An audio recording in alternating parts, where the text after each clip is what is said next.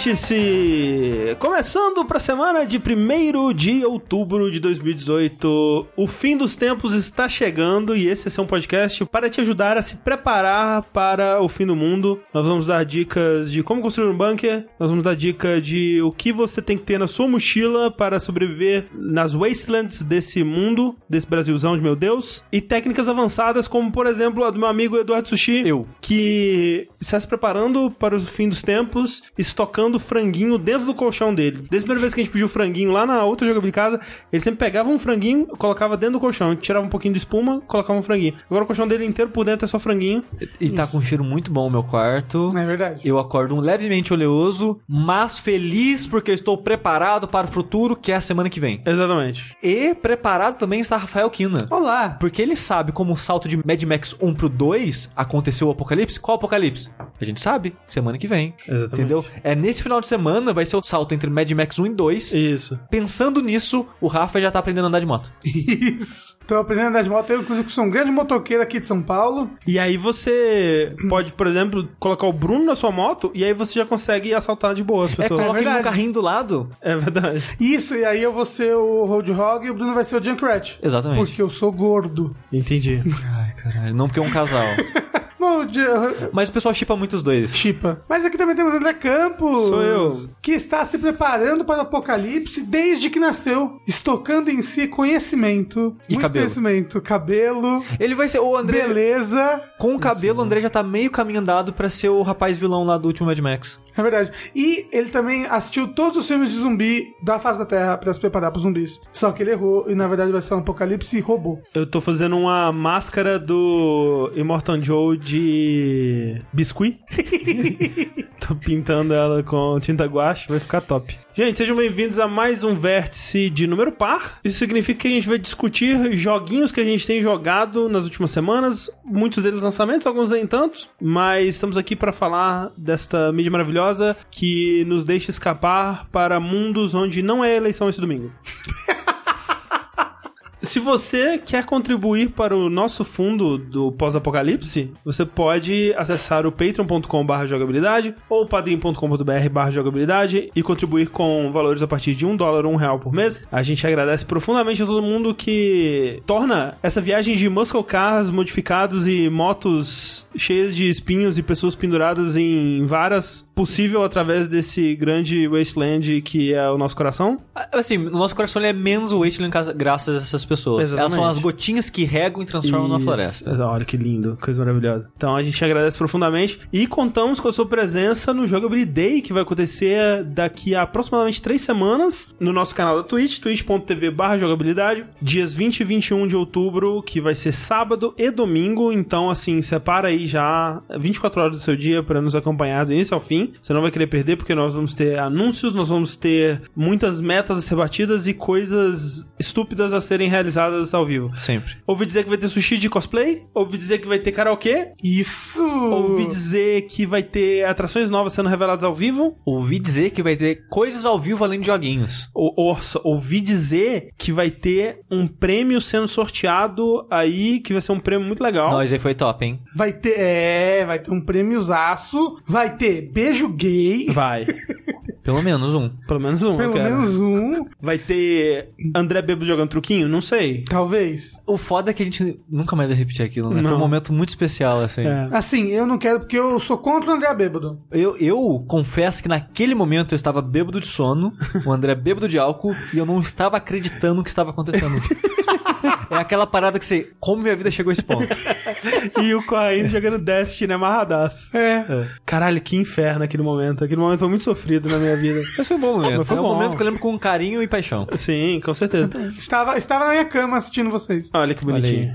Esse ano você não vai poder descansar. Já Assim, Ano passado eu descansei. descansou, é verdade, conseguiu. E olha só, repetindo a dose do ano passado, outra coisa que também vai rolar esse ano é a Jogability Jam. A gente tá indo aí pra nossa terceira Jogability Jam, que a primeira foi uma pequenininha, né, onde saiu aquele joguinho habilidade, um joguinho que podia jogar com a, com a gente numa coisa meio Dark Souls assim. é um belo joguinho. É um Belo bom- joguinho. E os bosses são maravilhosos. Maravilhoso. São. Justamente. Aí ano passado a gente teve o Jogability Jam número 2, volume 2, que foi gigante, foi muito maior do que a gente esperava, teve muitos jogos, Foi irado. foi muito foda, assim. Sim. E esse ano a gente espera fazer algo ainda maior com a participação de você. Caso você não saiba do que a gente tá falando, o que é uma Game Jam, né? O que que é a Jogability Jam. Game Jam são eventos onde pessoas que têm experiência ou não em desenvolvimento de jogos se reúnem para criar jogos simples, geralmente, num curto período de tempo. A Jogability Jam, ela vai começar a partir desta sexta-feira, também conhecido como amanhã do lançamento desse podcast, que vai ser quando a gente vai decidir o tema dela. O tema dela vai ser decidido ao vivo no Saideira, que vai rolar às 9 horas da noite, e a partir dali tá liberado para você encontrar sua equipe ou já começar a trabalhar com a equipe que você já tem e criar um jogo baseado no tema, né? Ano passado o tema foi folclore brasileiro, Isso. esse ano a gente ainda não sabe qual é o tema. Se você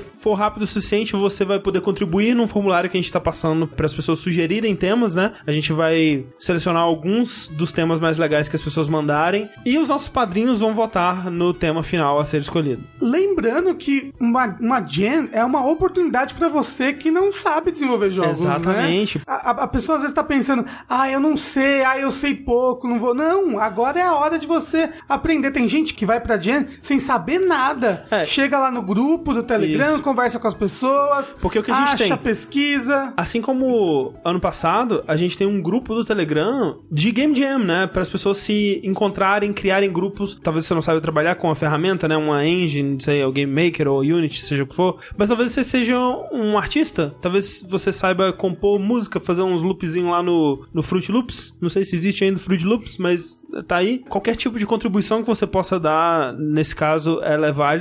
E talvez você queira começar do zero também, né? Talvez você queira pegar uma, uma ferramenta como o Game Maker, por exemplo, e ir assistindo o tutorial no YouTube e em 15 dias é mais do que tempo suficiente para você conseguir É, tirar ó. um joguinho simples disso. Tem várias ferramentas que são bem simples, programação 100% visual, você não tem que escrever nenhum código. Aham. E, e- e é muito bacana pra você aprender lógica de videogame. São duas semanas, dá, dá pra aprender legal. Teve gente ano passado, né, que, que foi do zero e conseguiu fazer um joguinho simples numa plataforma, pulava. E, porra, super bacana. É, o objetivo da Game Jam é fomentar esse tipo de coisa, fomentar o interesse por desenvolvimento de jogos, é, revelar talentos, né? A pessoa talvez ela tenha um talento inato aí que não tá explorado ainda, criar essas conexões entre as pessoas que têm esse interesse dentro da nossa comunidade, né? Que é algo que eu acho muito legal. Uma dica aí é Multimedia Fusion 2. É boa. É uma boa game engine visual. Olha aí. É, pra jogo 2D. Isso, pra jogos 2D. Então é, esse é o lance, tipo, a gente tá dando esse espaço, né, essa plataforma pra você criar o seu joguinho, porque a gente vai jogar todos os jogos que forem finalizados e entregues até o domingo, provavelmente de manhã ou à tardezinha ali, dia 21 de outubro. A gente vai jogar eles ao vivo, vamos comentar, né, vamos dizer o que a gente achou, Sim. vamos reagir ao jogo ao vivo ali. A gente não sabe se vai conseguir jogar todos, É. mas o saideira seguinte, na sexta após o Jogability Day, a gente vai voltar pros jogos que às vezes o jogo não abriu porque deu algum problema de última hora, ou a gente não teve tempo de cobrir ele. No próximo saideira a gente vai fazer um especial, né, jogando mais jogos de Game Jam. Sim, porque na Jogability Jam do ano passado foram muitos jogos, né? E Sim. alguns tiveram problema, a gente acabou jogando eles depois, mas assim, a gente garante que a gente vai jogar todos, sem e falta. A gente vai jogar todos ao vivo em stream. Exatamente, Então não se exatamente. preocupe, jogaremos o seu joguinho e vai ser muito legal. Vai ser muito legal. Então, acesse o link que tá no post ou digite aí no seu navegador jam, J-A-M de Maria, ponto jogabilidade.de, que você vai pra uma página que explica tudo sobre o que é uma jogabilidade jam, os prazos, as datas, o tema, onde sugerir um tema, todas as informações que você puder, link pro grupo do Telegram pra você encontrar pessoas com quem montar sua equipe, né? Ou fazer sozinho, não precisa ser em equipe também. Tudo pode ser feito da forma que você quiser e, e preferir aí. A gente quer é que você se expresse e mande pra nós o resultado aí pra gente Compartilhar com o mundo. mostrar pro mundo o quão maravilhosamente artístico você é, no seu coração. Isso. Então, começando, enfim, a falar de joguinhos nesse podcast de joguinhos. eu que vou- não, esses não foram feitos em Game Jam, eu, eu acho, pelo menos. Será? É, eu acho que nem Origem tiveram, porque é comum, né? Tem vários jogos que faz Game Jam e o pessoal, pô, ficou legal, né? Aí acaba virando o jogo completo. Aquele, né, do. que fez bastante barulho na última E3, né? Acho que é Last, Na- Last Night? Sim, sim. Ele foi cons- na, na, na verdade na 3 retrasada. É o nosso caralho, retrasada. É. É que ele era um jogo de Game Jam, por exemplo. Sim. né? Mas de qualquer forma, o jogo que eu vou falar agora é o Mega Man 11. Olha aí. Que já tem vídeo no canal. Sim, review do sushi mesmo. Exato, saiu no dia do lançamento do jogo. Aqui eu vou falar de uma maneira mais branda, né? Mais aleatória assim. Mas se você quiser saber uma, uma coisinha mais resumida e tal, tem um vídeo lá, por favor, assistam ele e deixem o seu carinho. Mas Mega Man 11 é um jogo muito complicado pra mim, pra falar, porque ele é um jogo que eu fico muito dividido em muitos aspectos dele, assim. É um jogo que eu queria ter gostado mais, é um jogo que eu gostei, aí eu rejoguei e gostei mais, mas ainda assim não tanto quanto eu gostaria. É, é muito difícil, tipo, falar dele. Até porque, né? Poxa, você tem que saber a história dos outros 10 jogos, né? Pra poder jogar. é muito verdade, complicada é a muito plot. Pra caralho, nossa, você, não- você não imagina. Quando começa o jogo, aí você vê o Dr. Wily fazendo merda e corrompendo os robôs. Não acredito que ele fez isso. Pois é. Virou a casaca. Eu acho engraçado que agora eles. é, porque assim, depois de um tempo, né? Chegou assim, ah, Mega Man 5.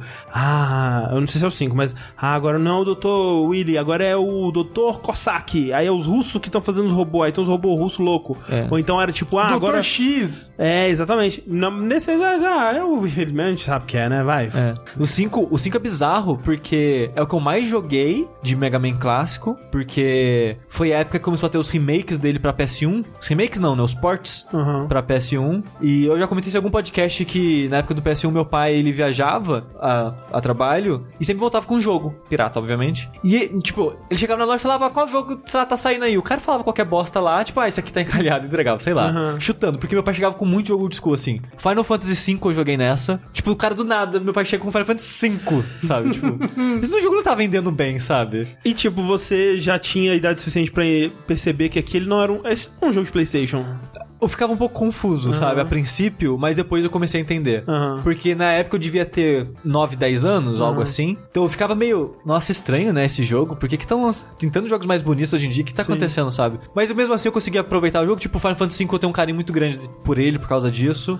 É curioso isso porque, tipo, eu lembro que, por exemplo, eu já tinha o Mega Drive e eu tinha, sei lá, um primo, um amigo que tinha um Master System. E na minha cabeça eram, eram, eram jogos diferentes, mas era, tipo, mesmo qualidade visual, sabe? eu não conseguia diferenciar. Acho que era muito novo nessa época ainda. E nessas paradas ele trouxe um dia Mega Man 5. E o que eu tinha jogado na época de locadores, Super Nintendo e tal, é, foi o Mega Man 7 e o X. Sim. Só o X1, não tinha jogado o X2 X3 na época. Só, isso aí só fui jogar anos depois em emulador. Então eu gostava já de Mega Man, de certa forma. Aí quando ele chegou com esse, eu. Nossa, tipo, o 5, que estranho. Como eu já conhecia o 7, eu sabia que ele era mais antigo e tal. E eu achava ele estranho, mais limitado, assim, de certa forma, né, com a mentalidade da época. Hoje em dia eu, eu lembro dele com carinho assim, mas eu nunca terminei essa caralho de jogo, porque o vilão dele, entre aspas, era o Proton Man. Então você termina os oito chefes, tem um castelo do Proton Man, Ah. que é o elmo dele. Termina o castelo do Proton Man, tem um castelo do Wily ainda depois. É. Eu nunca consegui terminar o jogo por causa disso. Que é muitas, era muitas camadas e tal, e eu sofria muito nisso. Mas de qualquer forma, né? Mega Man 11. Como eu já falei, né? Eu já joguei bastante jogos clássicos, não joguei todos, não terminei todos. Mas é uma série de jogos que eu tenho um certo carinho. Não, não é minha série favorita nem nada assim, mas é um personagem que eu, que eu gosto. É, o que eu acho curioso desse Mega Man 11 é que o Mega Man ele foi na progressão natural, né, dos consoles e tal, assim, ele, né, começou no Nintendinho e teve seis jogos no Nintendinho. Sim.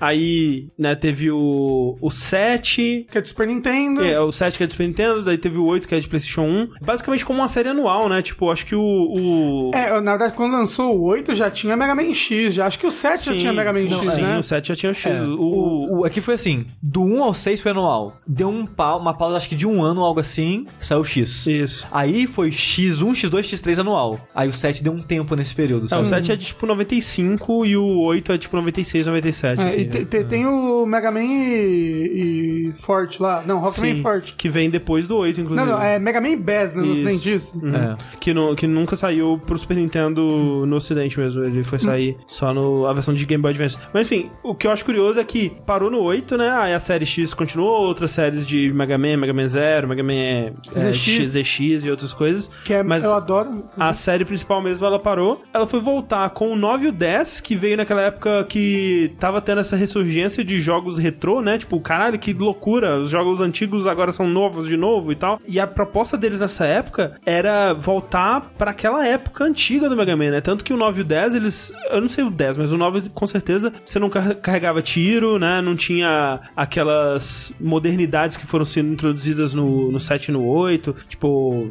acho que no 7 tinha aquela parada de você... Acho que no 6 mesmo, né? Tinha. Você conseguiu uma armadura que você fundia com o Rush, você Esse voava. é, esse é o 7. É, tinha. Não, mas tem uns antigos também. É, acho que no 6 tem? mesmo. Tem. É. Não tinha nada disso, né? No, no 9 e no 10. O 11, ele já toma uma outra filosofia que é: ok, vamos pegar essa série clássica. Ele é quase como se fosse não uma sequência do 10, mas uma sequência do 8. Tipo, ele, Isso. ele pega o que o 8 fez e dá uma evoluída, e dá uma mexida naquela forma, ele meio que avança. Por mais que não tenha o Bass, não tenha o Protoman, pelo menos até onde eu sei. Eu não, não zerei o jogo ainda, enfim. Mas ele não tenta ser um jogo puramente clássico como eram os antigos. né? Ele tenta dar uma mudada na fórmula. Sim, e eu acho que parte da minha frustração vem disso, não porque ele tentou mudar, mas a maneira que ele fez isso. Uhum. Porque assim, quando a gente vai jogar um jogo antigo hoje em dia, faz de conta que você vai pegar o Mega Man 5 que eu tava falando. E você vai jogar hoje em dia, você sabe que ele é um jogo antigo. Você sabe das limitações dele, você sabe da época mais ou menos que ele foi feita. Você joga ele com save state. Também, mas você meio que coloca sua mente naquela época. Por mais que você não tenha vivido ela, você tenta extrapolar um pouco. Ah, um jogo mais antigo, ele vai ter essa- essas limitações, design diferente e tal. E você, com essa mentalidade ajustada, você consegue aproveitar o jogo. Sim. Você joga, pô, um jogo muito legal e tal, me diverti. Mas, se sair esse mesmo jogo hoje em dia, a sua análise, a maneira que você vai avaliar aquilo é diferente. E eu acho que tem que ser diferente. Sim. E então, quando sai um novo Mega Man e ele é exatamente o que ele é antigamente, é uma certa decepção, sabe? Você pode falar, ah, mas Mega Man sempre foi assim. Mas não precisa ser sempre assim, sabe? É, e eu acho bizarro, talvez, sei lá, eu não vi necessariamente pessoas reclamando que ele mudou demais ou, ou, é, nada do tipo, mas eu acho estranho o argumento purista da série, porque meio que, cara, já existem 11 jogos, tipo, já existem 10 jogos assim, sabe? Nessa, nesse, nessa mesma fórmula. Eu queria ver ele mudando mais até, sabe? Sim. Mas assim, ele não tem mecânicas completamente novas e malucas pra um Mega Man, como aquela de dar ultra tiros e de você parar o tempo. Então, é, eu vou falar disso porque eu, né, eu tava construindo esse argumento porque assim, se o Mega Man 11 saísse, tipo o 8, vamos dizer que é igual o 8, bem nos moldes antigos sem acrescentar muito, eu ia ficar meio levemente decepcionado, mas ok, é Mega Man, eu vou jogar aqui e vou ter aquela sensação, ah, ok, foi mais um Mega Man, sabe? Tipo o 9 e o 10. Eu gosto do 9 e o 10, Aham. mas é tipo, é que nem... Mas é isso, é, só justamente isso. Tipo, ah, é mais um desses. É. Tipo, quando saiu o 9, a gente, porra, que legal, que novidade da hora, né? Quando saiu o 10, eu, tipo, de novo, gente, porra. É, é engraçado que foi bem isso, sabe? Tipo, o 10, pare- pare- a Capcom tava assim, lançamos o Mega Man 9, todo mundo, caralho, Mega Man de volta, que legal. Lançaram o 10, todo mundo cagou pro jogo, sabe? Tipo, Engraçado porque que passou a novidade. Que o 10 é mais legal que o 9. É, dá, eu- dá porque pra é- jogar com o Proto Man. Porque ele, a, dificu- e a dificuldade dele é mais balanceado, o 9 É. ele pegou muito na dificuldade É. e tal. Porque é Dark Souls. É, o Dark Souls dos Mega Mans. Sim. Não, eu gosto muito dos dois, sabe? Mas é, é um Mega Man, é mais Sim, um Mega Man. Exato. Aí quando anunciaram o 11, de cara veio esse sentimento, tipo, ah, vai ser mais um Mega Man, vai ser legal. Não vai ser nada que vai mudar o mundo, sabe? Vai ser só mais um Mega Man ali. Depois, é, acho que no próprio trailer mesmo de anúncio, eles já falaram do- daquele sistema Double Gear, que é isso que o Rafa falou, né? Dos modos que você fica com tiro mais forte, mais é, câmera lenta, que é o seguinte. Nesse Double Gear, você tem duas marchas, digamos assim, duas engrenagens, que é a Power Gear e a Speed Gear. A Power Gear, quando você ativa ela, uma barra começa a encher, que é tipo, o Mega Man começa a superaquecer quando você ativa essa habilidade. E nesse período em que ela tá funcionando, quando você der um tiro, sai dois. E quando você carrega o tiro, sai dois tiros fortes também. Se você parar de usar essa habilidade antes da barra encher, ela começa a esvaziar aos poucos e você pode ativar quando você quiser de novo. Se ela encher até o máximo, você tem que esperar esvaziar tudo pra usar de novo. Que é, né, um sistema de superaquecimento é comum em outros jogos. Exato. E o Speed Gears usa essa mesma barra e o que ela faz é o jogo fica meio que em bullet time assim, ele fica meio que em câmera lenta e o Mega Man fica lento. É mais pro jogador ter tempo de reflexo pra reagir às coisas. Sim, depois tem um upgrade que o Mega Man fica mais rápido nesse Sim. slowdown, mas né, no começo é. É, E tem um- uma terceira habilidade que você consegue ativar, que nem uma habilidade única, mas quando você estiver morrendo com os últimos, sei lá, 4, 5 tracinhos de vida, acende uma engrenagem branca no íconezinho de Double Gear lá, e você pode ativar as duas habilidades ao mesmo tempo. Aí nisso você é, fica mais rápido e mais forte, só que nesse, nessa parada você fica mais forte do que só o Power Gear, porque se você conseguir carregar o tiro, sai tipo um tiro gigantesco, que é tipo, sei lá, um terço da tela, você acerta o inimigo, arranca um terço, metade da vida dele. Só que quando enche a barra depois disso, você fica um bosta. Você só consegue dar um tiro, um tirinho, bostinha por vez. Sim. Até a parada esvaziar de novo. Então é tipo, eu tô morrendo, então vamos tentar matar o chefe o mais rápido possível enquanto isso. Sim. E essa mecânica, quando eu vi isso, a primeira coisa que eu pensei foi: ah, ok, mas eu não sei se vai acrescentar tanto assim ao jogo. Aí quando eu fui jogar de fato, é, na fase do Blockman, e que eu considero que é a primeira fase do jogo, que eu acho que ela é melhor que introduz as mecânicas do jogo, ela meio que funciona como tutorial. E foi a do demo e tava nos trailers e tal. Exato. Eu joguei lá e vi muito potencial nela, sabe? Porque aos pouquinhos o jogo coloca situações que você vê, tipo, ok, é muito importante usar a habilidade aqui. Não é a única maneira de passar, mas é importante eu usar essa habilidade aqui. Tipo, um exemplo, tem um inimigo que sabe aquelas paradas bizarras que é tipo uma moto que é um círculo e a pessoa senta do no. Wolfenstein 2. Tipo isso. E a pessoa senta nesse círculo e tal. Twisted Metal. Isso. Ou o South Park, que tem, né, aquela Aham, né, parada lá. Tem um inimigo que é tipo um robozinho que senta nessa, numa moto dessa, e ele tem meio que um escudo que fica girando em volta, só que esse escudo tem uma brecha. Só que é rápido, né? Fica girando. Uhum. Você pode deixar o tempo mais lento e atirar e matar ele assim. Fica bem mais fácil. Tem um inimigo que ele é meio que uma cabeça, que ela é alta demais pra você pular por ela, e ela tem muita vida. Então ela é mais que um empecilho do que um edifício. E você só quer passar por ela logo. Então, tipo, você chega nessa, caralho, tem muita vida. Você, porra, eu posso deixar meu tiro mais forte. Então ele vai criando situações assim. Tipo, tem uma parte que vai meio que caindo peças de puzzle, digamos assim, que é um caminho com blocos e tal, e tá indo numa esteira. Se você demorar a passar por ela, o Mega Man morre, né? Que tem tipo um, umas hélices indo Um atrás de você.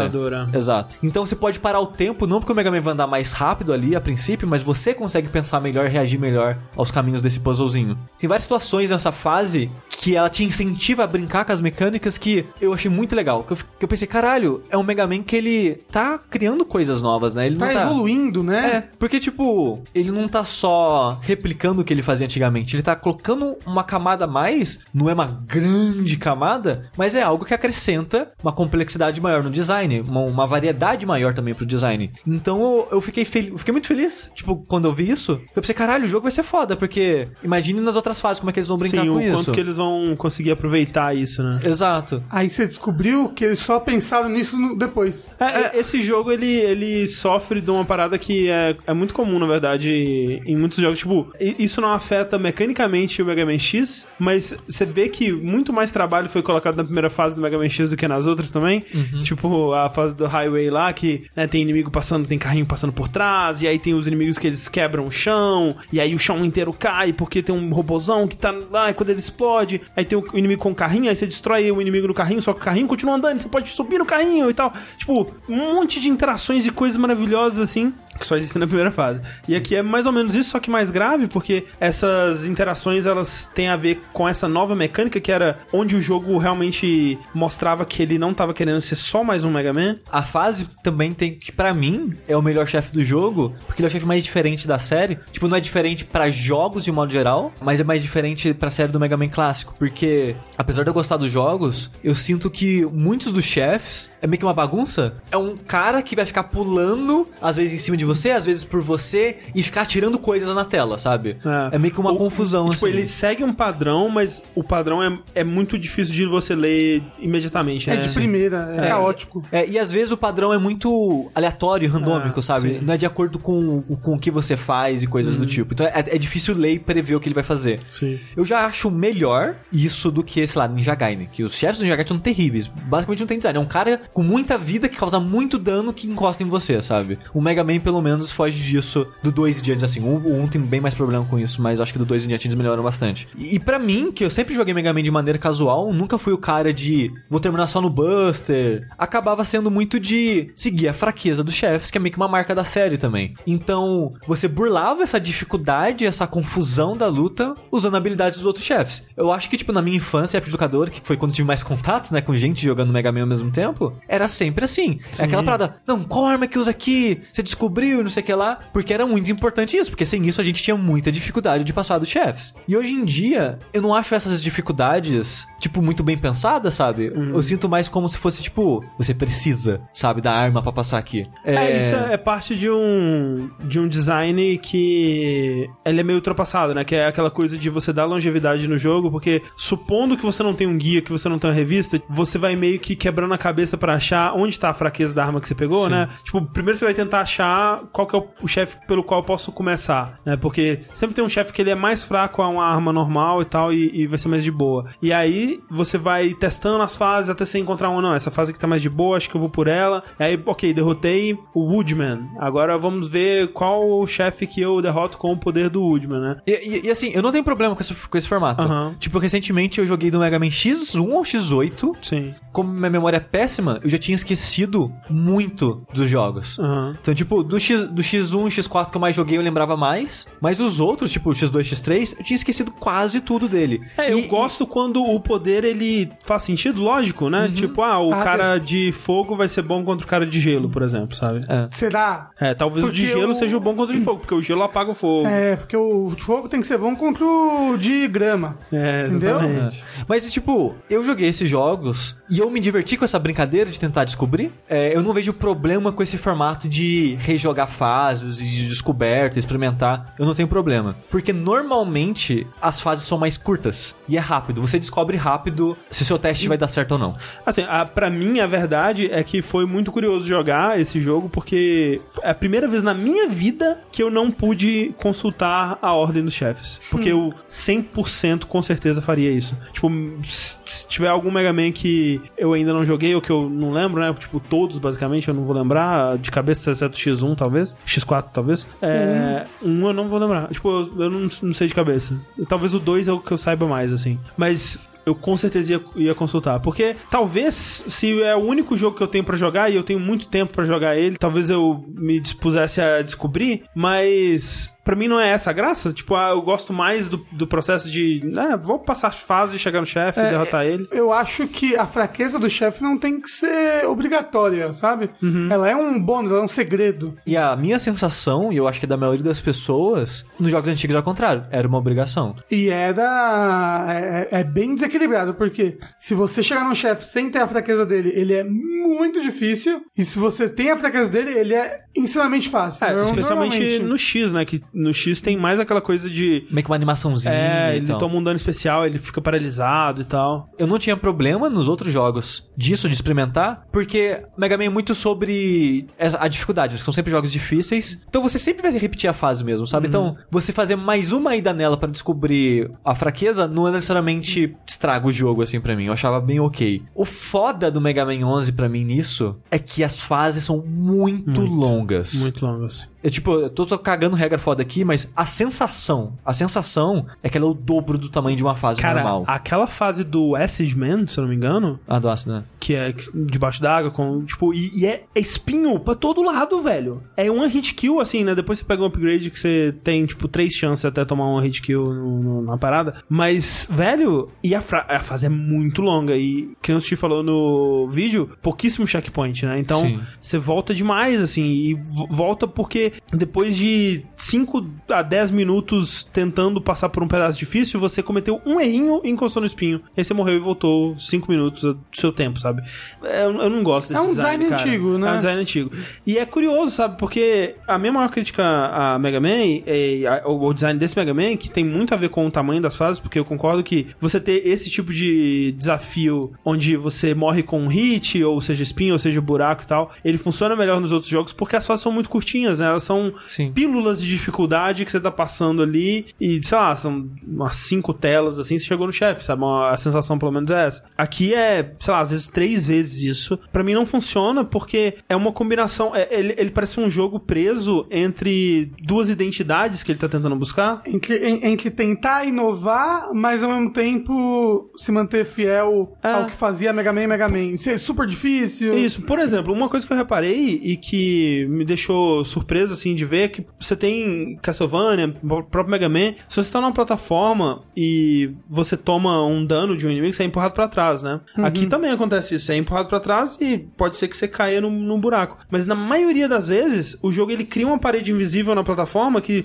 mesmo se você estiver na pontinha dela e você com certeza seria empurrado pra fora, o Mega Man para na parede invisível no cantinho da plataforma. Na maioria dos casos, a menos que, tipo, se você estiver no ar entre uma plataforma e outra, aí ele fica meio perdido às vezes, ele não sabe e te- você cai. Mas na maioria dos casos você não morre com isso. Então é o jogo assumindo que realmente, né, isso é um problema. Tipo, isso não é legal. Você, você ser empurrado pra trás e cair da plataforma e morrer porque você cometeu um erro, sabe? Ah, outras coisas. Ele não tem mais tanto aquele problema do Mega Man que, tipo, você se afastou 5 centímetros do inimigo e ele respawnou. Não, é um pouco mais. Ele tem uma janela um pouco maior pra, pra respawnar. Tipo, ele tem de inimigos que ficam respawnando infinitamente, tipo aqueles bichinhos amarelos que vai te seguindo e tal. Mas geralmente é um bichinho mais bucha, assim. Bichos mais fodas, você tem que realmente dar uma afastada boa pra ele respawnar. Então eles estão reconhecendo que é, essas paradas, né, que geravam muita dificuldade em jogos daquela época, Ninja Gaiden, porra, é um inferno com essa merda. Isso não é tão legal, assim. A dificuldade ela pode ser mais interessante vir de outros lugares. Mas ao mesmo tempo, Mega Man, porra, Mega Man tem que ter espinho pra caralho, né, e tal. Ah, mas olha, espinho talvez seja frustrante. Então vamos colocar um power-up aqui que faz você resistir três vezes ao espinho. Eu acho que eu tô mais acostumado que o André com essas coisas, então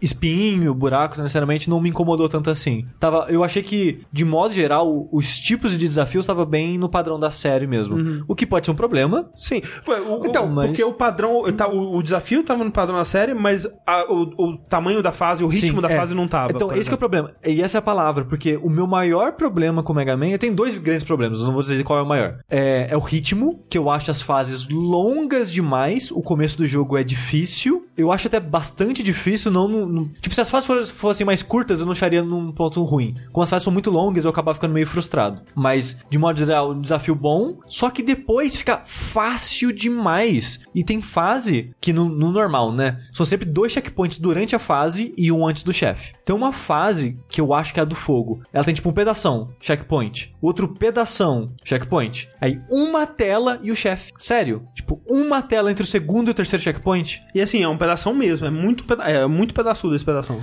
E tipo, coloca ali mais. Espaça melhor essa parada, sabe? Eles. A sensação de ritmo nesse jogo é péssima de modo geral. E- o que me frustra muito. Mas só voltando rapidinho ao chefe, que eu acabei não falando dele especificamente do Blockman. Ele come- é engraçado que ele é o chefe mais bobinho do jogo a princípio, porque ele é bem padrão Mega Man 1. Que eu não lembro exatamente qual, mas tem um chefe do Mega Man 1 que se você não atirar nele, ele só fica andando da esquerda pra direita. Hum. Ele só fica andando. E o Blockman faz isso na primeira fase dele. Se você não atirar, ele só anda. Não é o, o Iceman, Talvez é o Iceman. que ele é, um, um dos mais bobos, assim. É. E se você atirar nele, aí ele dá um pulo. É sempre assim. Ele dá um pulo e a habilidade dele cai uns tijolinhos. A primeira forma dele é sempre assim, bem no padrão do Mega Man 1. Ok, você, de- você tira metade dessa forma dele, ele ativa o Power Gear, que todos os chefes do jogo também tem um Power Gear, né? Que vai ter sempre uma segunda Sim. fase com isso ativado. A maioria das vezes é sempre um Speed Gear, que o chefe fica, fica mais- rápido. E eu acho que o chefe mais legal pra isso é o chefe do, do raio, porque ele ativa o Speed Gear e ele começa a dar um, um ataque especial. Que se você não parar o tempo, você, não vai, você provavelmente não vai ter reflexo suficiente pra escapar. Eu acho que fora o chefe do raio e o Blockman,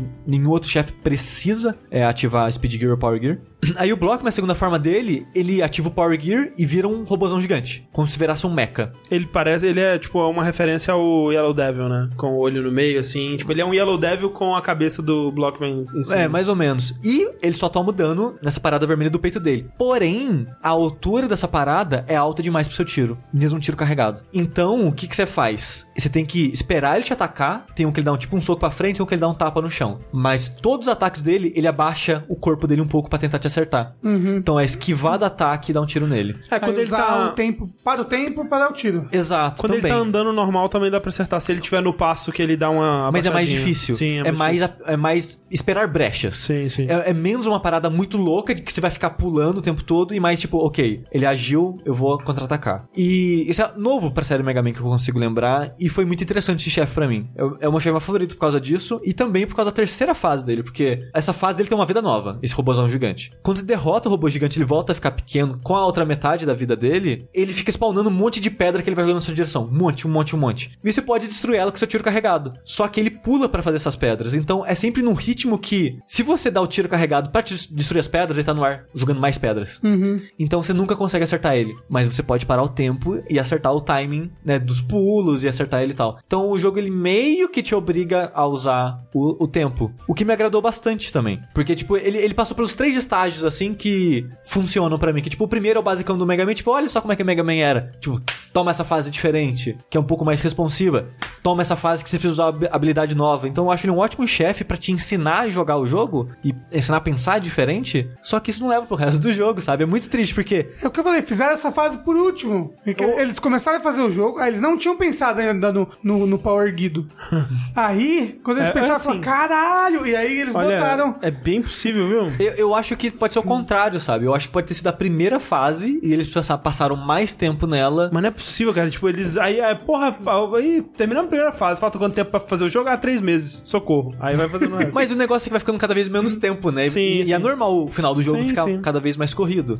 Não mas, que você precise fazer o final do jogo no final do desenvolvimento. Aham, aham. mas é comum. Mas é comum. Mas o que eu quero dizer é, essa fase é a que melhor trabalha todos os elementos do jogo, é a que melhor moderniza o Mega Man, sem perder a alma do que é o Mega Man pra mim. Eu ainda acho que ela é muito longa, mas tirando isso, se ela não fosse muito longa, eu acharia que tava ali, ó, uma fase ótima. Uhum. Só que aí fui jogando os outros, as outras fases e eu fui vendo que cada vez era menos importante ou necessário você usar o Speed Gear Double Gear. Uhum. E acabava sendo só, tipo, uma ajuda, sabe? Até brinquei no vídeo, né? Que é tipo um Funk Mode. Pra quem não sabe, né? O Funk Mode que tem no... Donkey Kong Country Tropical Freeze? Isso, da, de Switch especificamente, né? Isso. Porque o Funk, ele é um personagem que tem mais vidas e habilidades de todos os macacos. É. Porque normalmente, enquanto você joga, você escolhe qual macaco, né, você vai usar naquela fase, porque ele tem habilidades diferentes que são boas em momentos diferentes. E o Funk Mode tem todas e tem quatro corações de vida sempre, em vez de dois, então... Acho que ele tem até cinco corações de vida. É. Ele é meio que um Easy Mode. É. E no, no final das contas, eu achei que o Double Gear era isso, sabe? Era meio que um Easy Mode. Só que ali, ele não tinha, tipo...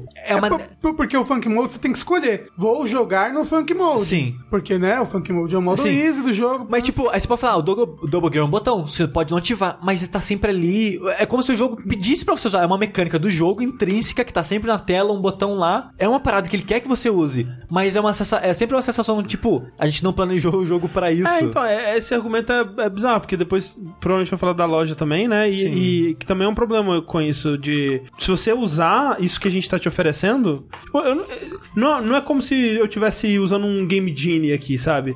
E, mas, mas mesmo assim, eu sinto. A loja especificamente, eu sinto que eu tô quebrando o jogo, sabe? Eu sinto que não era pra eu poder fazer isso aqui, sabe? Que, que a loja tá me permitindo por, sei lá, 50 moedas. Sendo que toda vez que eu volto na loja eu tenho 4 mil.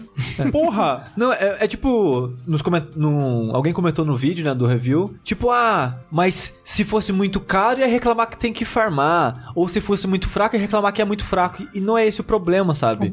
E- e se for o caso, você tem que achar um balanço, né, gente? Exato. Porque eu, eu até respondi a pessoa que, tipo, se fosse muito caro, realmente eu ia reclamar que ia ser muito caro. Mas aqui é muito barato. Sem sacanagem, tinha às vezes que eu saía da fase e eu comprava 3, 4 upgrades. E você pode usar todos ao mesmo tempo. Porra. É muito, sabe? Tinha que ser, tipo, balancear pra um upgrade por fase no máximo, sabe? Pra você ir progredindo aos poucos. E, e tipo, você compra tudo muito cedo. Tipo, eu acho que nas, nas quatro, cinco primeiras fases eu já tinha comprado tudo. E, e esses upgrades deixam o jogo muito fácil? Eu acho que deixa, porque... O que, quando- que eles fazem por É você? quando, quando você para pra pensar assim e você olha pra ele, ah, isso não vai quebrar. Mas no final das contas acaba quebrando. Porque, tipo, tem uma parada que faz você escorregar menos no gelo, tem uma parada que carrega o seu tiro sozinho, tem uma coisa que aumenta o tamanho do seu tiro, tanto normal quanto carregado, tem uma parada que é a que mais quebra o jogo, que é durante o Speed Gear, você anda normal e o jogo para. É. Ah. Então isso facilita É, bastante. Tem coisa tipo, ah, seu speed gear vai carregar mais rápido. Ah, se você cair no buraco, o beat vai lá e te salva. Ah, se você bater no espinho, você, Você não morre. Você não morre. Mas você pode usar todas elas ao mesmo tempo? Sim. Isso. Então, seria muito mais equilibrado se você pudesse usar duas só, Sim, entendeu? é. Um, um aspecto meu é os upgrades, o outro são os itens, né? Porque são coisas diferentes, assim. E eu acho que os upgrades, eu, eu acho eles pouco inspirados, assim, de modo geral. Porque é aquela parada meio. Ah, você tá jogando um RPG e a skill tree tem o quê? Mais força. Tipo, enfia no cu, sabe? Colocar mais força numa parada de decisão, assim, eu acho meio, meio Assim, sem graça. Um RPG, tudo bem, né? Não, mas é, mas é sem graça a, a ideia é que você subiu de level, o que, que você vai ganhar? Mais força, sabe? Você quer uma, uma habilidade que faça você jogar diferente ou pensar diferente, sabe? Coisa criativa. E eu sinto que não é isso aqui. É sempre uma parada de vou ficar melhor. Só que seria até ok se o jogo crescesse junto com você. É. Mas o jogo não cresce. Então, é, pensa, sei lá, você tava jogando um RPG recentemente que você tava gostando do Octopath Traveler. Você tá jogando, conforme você vai liberando novos personagens e fazendo mais missões, os inimigos vão ficando mais fortes no resto do mundo, certo? Sim. Pra, pro jogo continuar tendo desafio. A maioria dos RPGs fazem isso. Justo, ideal. Aqui, você fica mais forte comprando upgrade, as fases continuam as mesmas. Então as fases ficam fáceis. E quando você tá no começo do jogo, é, o jogo é difícil. Você tá no final das oito fases, o jogo é fácil. É tipo, a curva de dificuldade do jogo é o contrário. Exato. Ele começa difícil e termina fácil. Eu acho que eu acho Dark Souls um pouco assim. É, não, mas tem muito jogo que é assim. Bioshock é muito assim. E é muito difícil encontrar esse equilíbrio mesmo. Em jogos que você pode melhorar o seu personagem, é muito raro um jogo que consegue esse equilíbrio. Alguns conseguem mais, outros conseguem menos. E, e eu acho que uma das coisas que faz esse equilíbrio funcionar é a sua evolução não é necessariamente só positiva. São possibilidades diferentes. É como eu falei, se ele deixasse você equipar talvez dois gears só, entendeu? Ou então, tipo, você tem cinco slots de gear, mas um gear usa três slots, outro gear usa Ou, sei dois, lá, sabe? entendeu? Tipo, deixa isso disponível, mas torna isso difícil de fazer. Tipo, porra, em cada fase eu consigo 3 mil parafusinhos que são que é a moeda do jogo. Um upgrade, cada upgrade custa 5 mil. Ou cada upgrade, sei lá, um upgrade muito foda custa 8, 10 mil.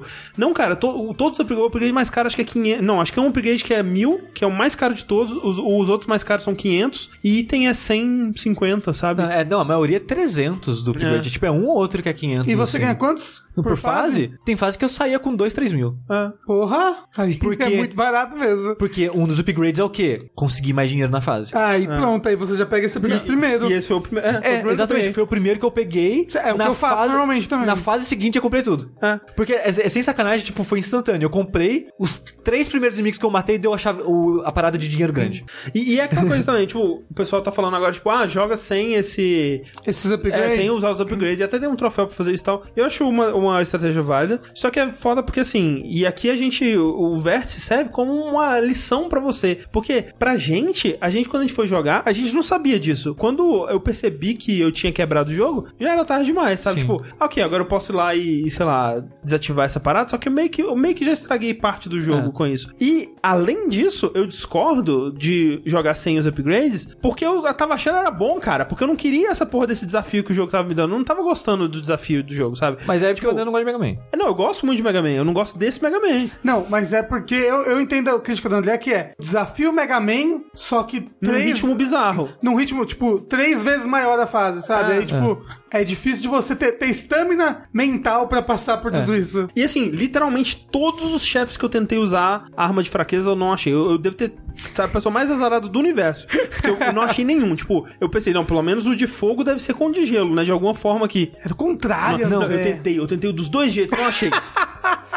É, eu só queria dizer que o, as armas de chefe do Mega Man 11 são as armas mais inúteis que eu já joguei da série inteira. É, tem umas que são legais, tipo aquela do, do veneno lá do ácido é legal. É do... porque, assim, você olha, você, olha, você olha a ideia isolada, é ok. Do ácido, o que que faz? Faz uma bolha de proteção em você, o que é normal pra série ter algo de proteção. E quando você atira, Você enquanto essa atira proteção... aquele ácido. é. É, enquanto você tiver essa bolha, você atira o ácido. Aí, né, o chefe vai causar dano extra nessas, nos tiros de ácido, ele encostar em você, você perde a bolha, você tem que ativar de novo e blá blá blá. E quanto mais você atira, mais a bolha vai diminuindo. É, tipo, a ideia é legal, sabe? Sim, só que na prática nunca é tão bom usar ela, sabe? Ah. Tipo, é melhor você usar Speed Gear. Sempre. Por exemplo, a vida inteira. Você não pode usar os dois? Pode, pode. Pode usar Speed Gear e a arma especial. Sim. Ah, tá. Eu, eu sempre tive dificuldade na série de achar momentos que eu achasse que valesse a pena usar as armas especiais. Que sempre que falar de Horde, né? Tipo, não, vou guardar arma especial e tal. E eu quase nunca usava nos inimigos normais durante a fase, assim. Sempre usava mais nos chefes. Então eu, eu acabei não usando muito essas armas nas fases em si. Talvez nessas situações elas sejam mais úteis. Mas durante os chefes, as armas são tão específicas que eu achava muito mais fácil carregar o tiro, parar o tempo de soltar o tiro de novo. É, tipo, a arma de fogo, você joga ela na diagonal, aí ela ataca na outra diagonal. Faz tipo um triângulo. Faz um triângulo no ar, o fogo. Como é que você vai. Caraca, você tem que, você tem que calcular uma, o- a trigonometria da posição do chefe ali pra acertar ele. Simple Geometry. Então, chegava o chefe, o que que eu fazia? Carregava o tiro, na verdade nem isso, porque eu carregava sozinho em casa da porra do upgrade. Sim. Esperava o tiro carregar, parava o tempo. Tipo, enquanto isso, né, ia parando o tempo pra esquivar dele, parava o tempo pra atirar nele e soltava. E tipo, o tiro carregado é três barrinhas. O tiro da fraqueza é cinco. Só que a fraqueza é sempre muito específica. Sempre que eu tentava me colocar na situação da fra- fraqueza funcionar, eu tomava dano.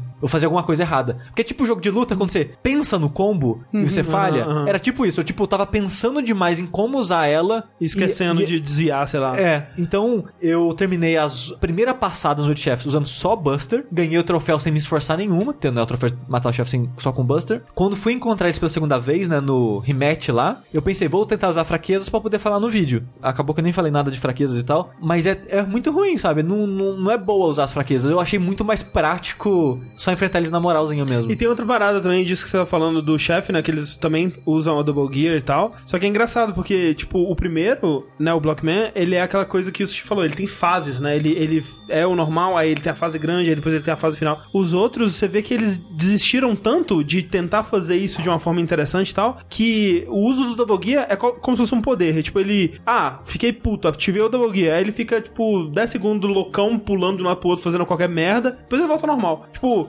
Então, ele- tipo- ele- o jogo admitindo, ok, eu sei que você não, você não precisa lidar com isso não, né? Tipo, ah, eu sei que é muito loucura, cara. Vai, vai na fé, vai. Ou seja, o Blockman e a fase dele são as melhores fases e é o chefe mais bem trabalhado. De longe. Assim, eu não. é, eu, eu terminei os oito chefes, abri o castelo do Willy, não entrei lá, não sei se eu vou, então eu acho que eu tô de boa desse jogo. Mas dos oito principais, nossa, mas muito Sim, é, eu, disparadamente. eu acho de longe a melhor fase e o melhor chefe do jogo.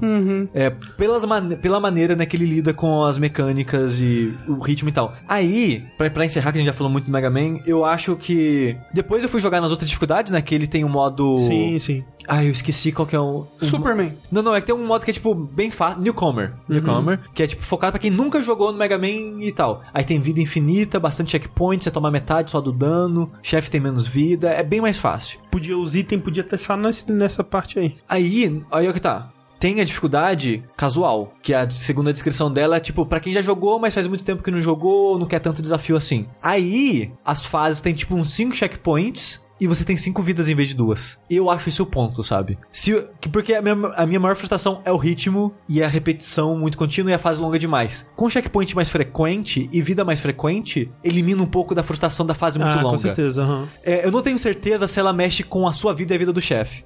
Se for exatamente a mesma vida sua e do chefe, eu acho essa maneira ideal pra você jogar a primeira vez.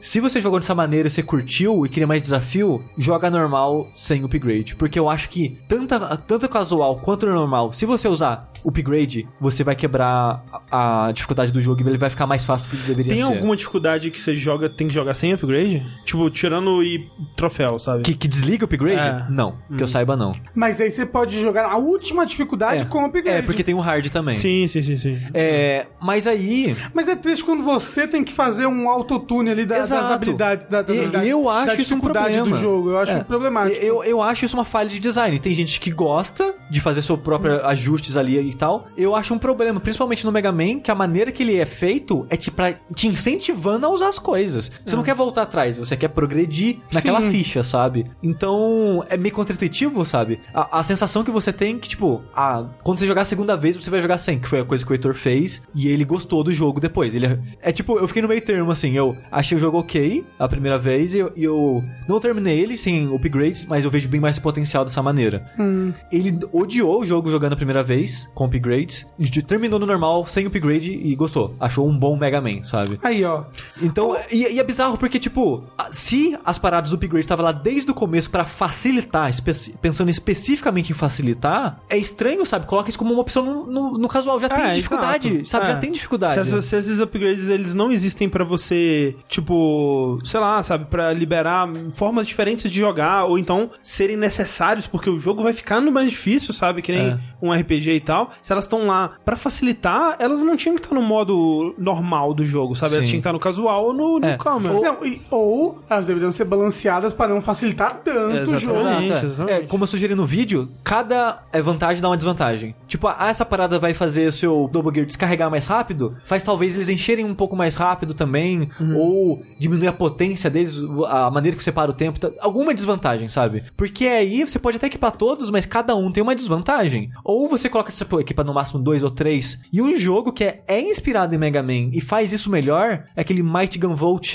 o Burst, que é o tipo 8 bits que tem pra Switch, porque ele, uma- uma- a mecânica principal dele é você cria o seu tiro. E a maneira que funciona isso, você pensa, nossa, vai ficar roubado, porque tem tiro que quica nas paredes, e explode, e aumenta o tamanho, e tem elemento. Tem umas paradas muito loucas nos tiros. Não, é, você vai realmente criando, você vai pegando um monte de coisa misturando. Ai, meu tiro vai pra cima primeiro, depois ele vai pra É. E baixo, e a- depois ele explode. E a maneira que você ganha esses elementos novos não é comprando, é explorando as fases, achando a área secreta ou partes difíceis de plataforma. E nesse caso aí que você tá falando, eu, eu vou imaginar que você vai dizer que fica equilibrado, mas tipo, se nesse caso ficasse roubado, eu acharia ok, porque você teve que trabalhar pelo seu tiro roubado, sabe? Sim. E não fica roubado, porque cada coisa que você coloca na sua arma tem um custo. Tipo, imagina que você tem 100 pontos pra gastar. Quanto mais forte é a coisa que você tá fazendo, mais custa. Tipo, ah, é um tiro que dá. que quica uma vez na parede, é um pouquinho. Quica duas, é mais. Quica três, é mais. Ah, é um tiro que explode, é caro. Explode duas vezes, é mais caro ainda. É, então, tipo, você não consegue fazer um, um tiro que quica 70 vezes e explode num raio gigante. Você você consegue fazer. Ou eu faço ele quicar três vezes e explode pouquinho, ou eu faço ele quicar uma vez só, mas explode bastante. Uhum. Então vo- vo- você meio, você meio que vai criando o seu tiro. Olha que loucura, um, um, um jogo com Might Number 9 de personagem principal, que é melhor que o Mega Man. E ele tem também upgrades que você equipa usando esses mesmos pontos que aumenta a sua defesa. Tipo, toda a sua fonte de dano diminui pela metade, toda a sua fonte de dano diminui para um terço.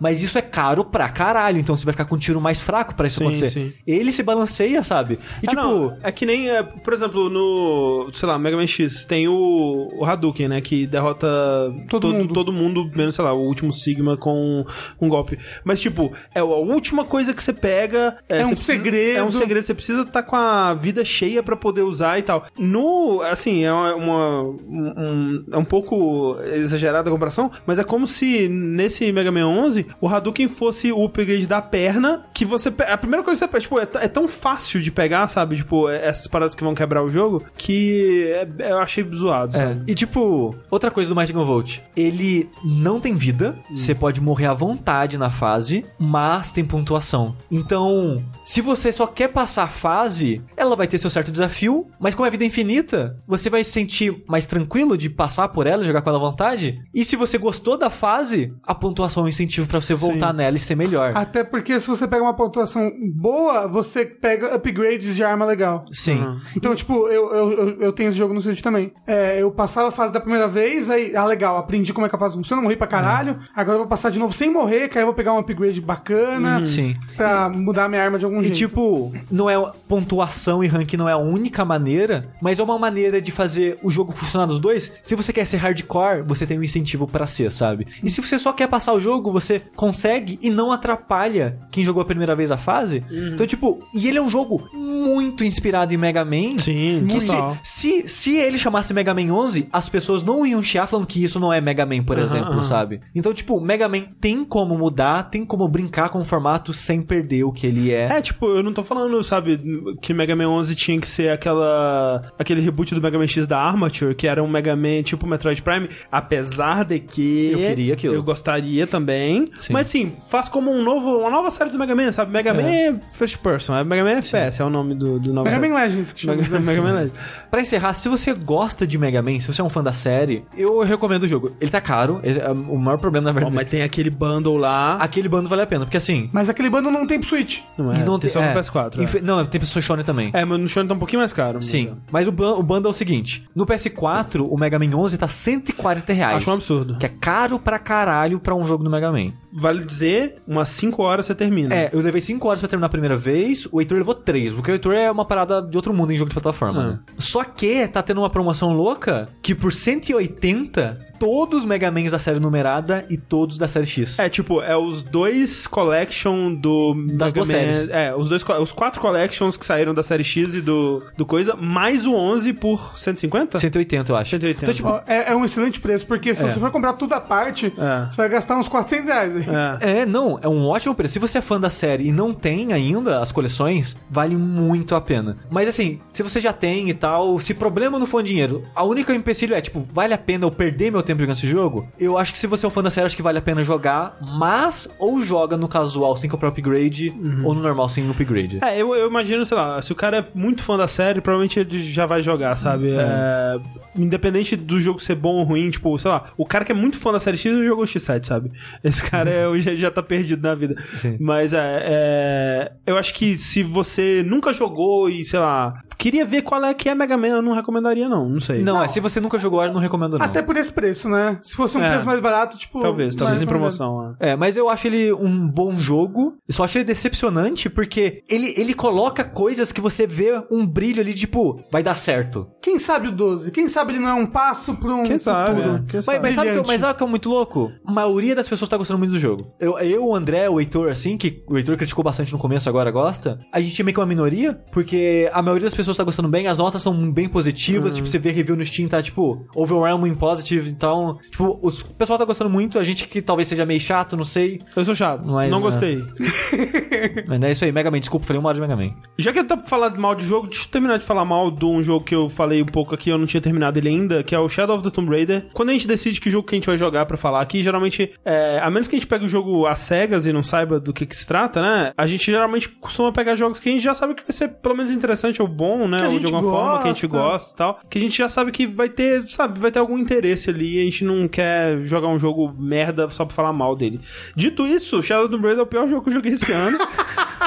é... Pior que Mega Man 11? Pior que Mega Man 11. O Mega Man 11 não é ruim. Não, é que ele não gostou. Ah, não, não tá gostei, realmente não Ah, gostei. tá bom. Mas É, Shadow of the eu- Tomb Raider é pior. Eu até gostei. Ah. Tem muitos problemas, eu gostei. E eu só queria falar, eu queria falar do final do jogo. Eu queria falar da cena que é o, tipo, eu não vou falar do que acontece no jogo, é uma cena que acontece depois do, do final do- do- dos créditos, que é só sobre a, a Lara falando da vida dela. enfim. Mas se você quer jogar o jogo, vou colocar Isso, o tempo um das coisas aqui. aí. Mas é que assim, tem no, no- assim, vamos dizer, um terço do jogo, mais ou menos, tem um, um grande plot twist, né? Porque a Lara tá procurando a cidade perdida. E o grande plot twist desse jogo é que a, porra, quer dizer, nesse momento, né? O grande, a grande diferença dos outros jogos da série é que ela encontra essa cidade e é uma cidade que ela tá viva. Tem uma sociedade vivendo lá ainda durante esse tempo todo e tal. E é uma sociedade que meio que tá parada no tempo, né? Vivendo nos modos indígenas É, ali dos são os incas. Mormons. Os Amish. Pô, é quase os Amish da vida. Ah, os Mormons não é isso, né?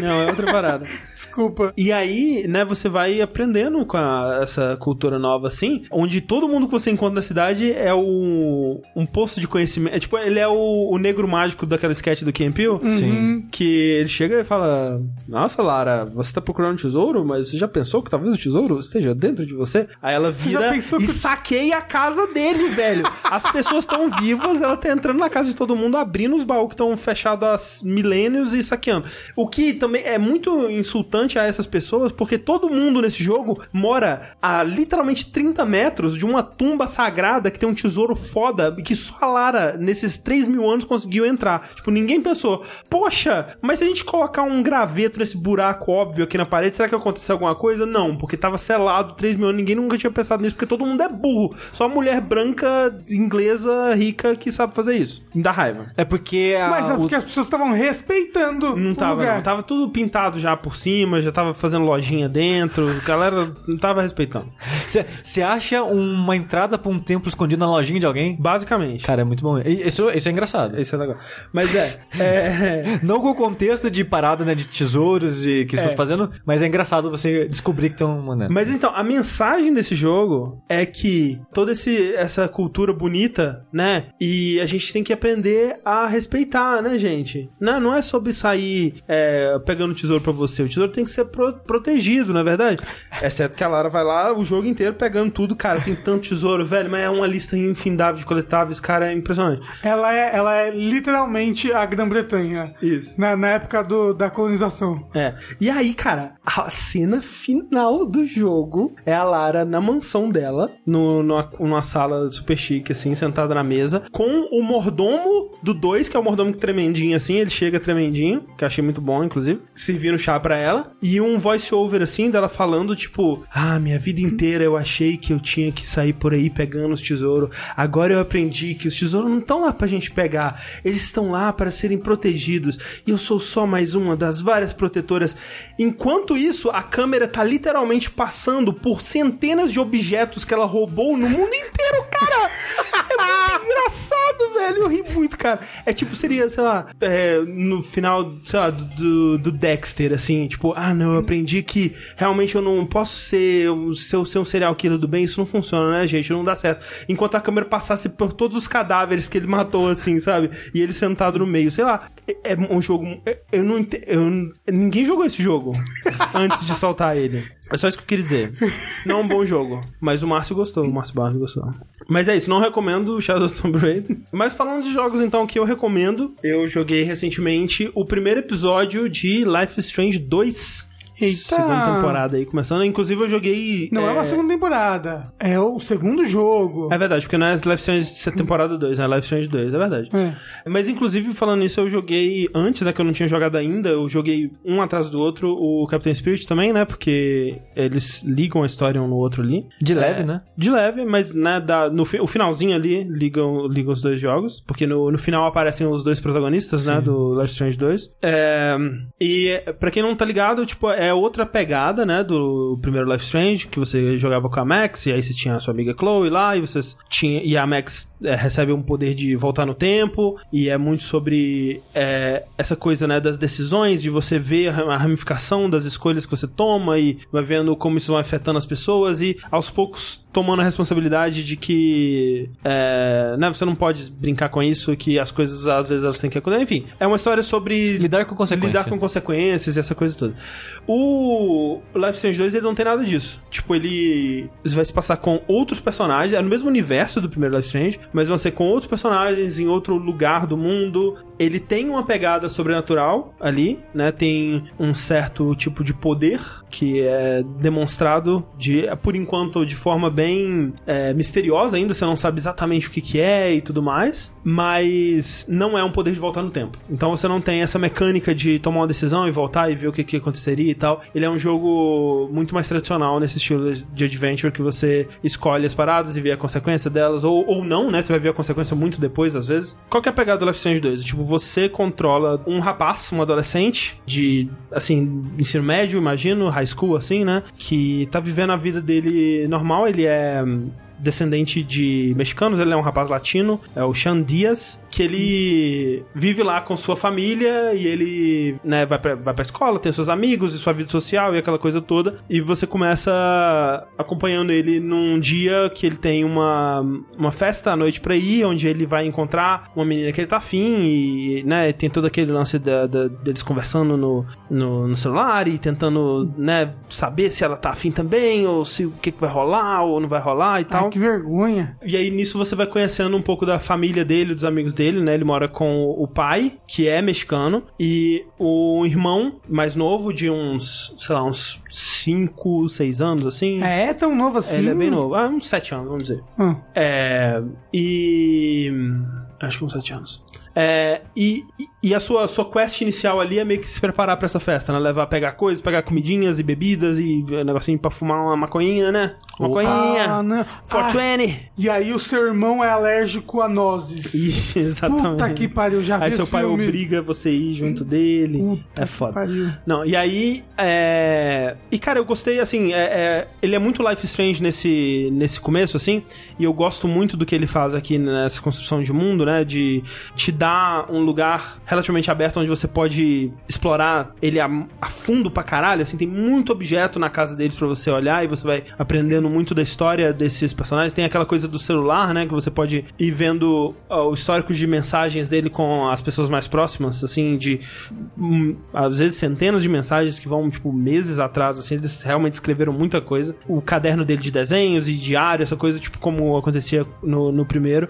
E você vai aprendendo bastante sobre esses personagens e a relação entre eles. E, cara, é muito legal que eu queria muito poder ter vivido mais naquele momento ali, né? Porque, obviamente, coisas dão muito errado, né? E você é, é- é colocado numa aventura, numa uma road trip com seu irmão mais novo. Caso você já tenha visto o trailer, né? Você sabe que essa é a pegada do jogo, mas assim, eu não vou dizer exatamente como que o, o jogo chega nesse ponto, mas eu, eu realmente senti, tipo, ele realmente me fez me sentir apegado àquela vida normal, àquela vida mundana daqueles adolescentes e, e eu queria ter vivido mais ela. Eu realmente queria ter ido pra aquela festa pra saber o que, que ia acontecer. Tipo, eu tava realmente é, curioso pra ver, será que ela realmente gosta dele? Será que tem, tem uma menina que parece que ele, ele- tem uma menina, a melhor amiga dele, eles são grandes amigos, mas parece que tem alguma coisinha ali também. Será que talvez esse relacionamento pode se desenvolver ou será que não vai? E ela tem uma relação curiosa também com a família dele, né? É uma, pareceu que é uma, uma pessoa próxima e tal. Então esses eles desenvolvem muito bem esses relacionamentos e quando o jogo puxa o tapete de você, por mais que eu sabia, né, do trailer, porra, eu sei que eventualmente, em algum momento desse episódio, a gente tem que chegar naquela situação que eles mostraram, eu realmente me senti com o tapete puxado, eu realmente me senti, porra, cara, mas olha tudo que foi perdido aqui, sabe? E foi muito mais pesado por conta disso. O mundo comum, né? Quando ele te tira do mundo comum. Exatamente. Então foi muito bem feito. Muito bem feito, muito mesmo. É, e realmente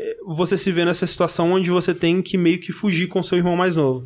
E vocês. O começo, digamos, depois desse, dessa introdução, o começo do próximo capítulo é você e ele andando numa estrada, né, numa highway, assim, no lado da. Né, no, digamos, no que seria a calçada, sabe que não tem calçada, é uma floresta. E vocês tentando. Acostamento. É, tentando chegar o mais longe possível, de preferência, né, de acordo com os, os planos deles, talvez chegar até o México. Só que eles estão um pouco longe demais.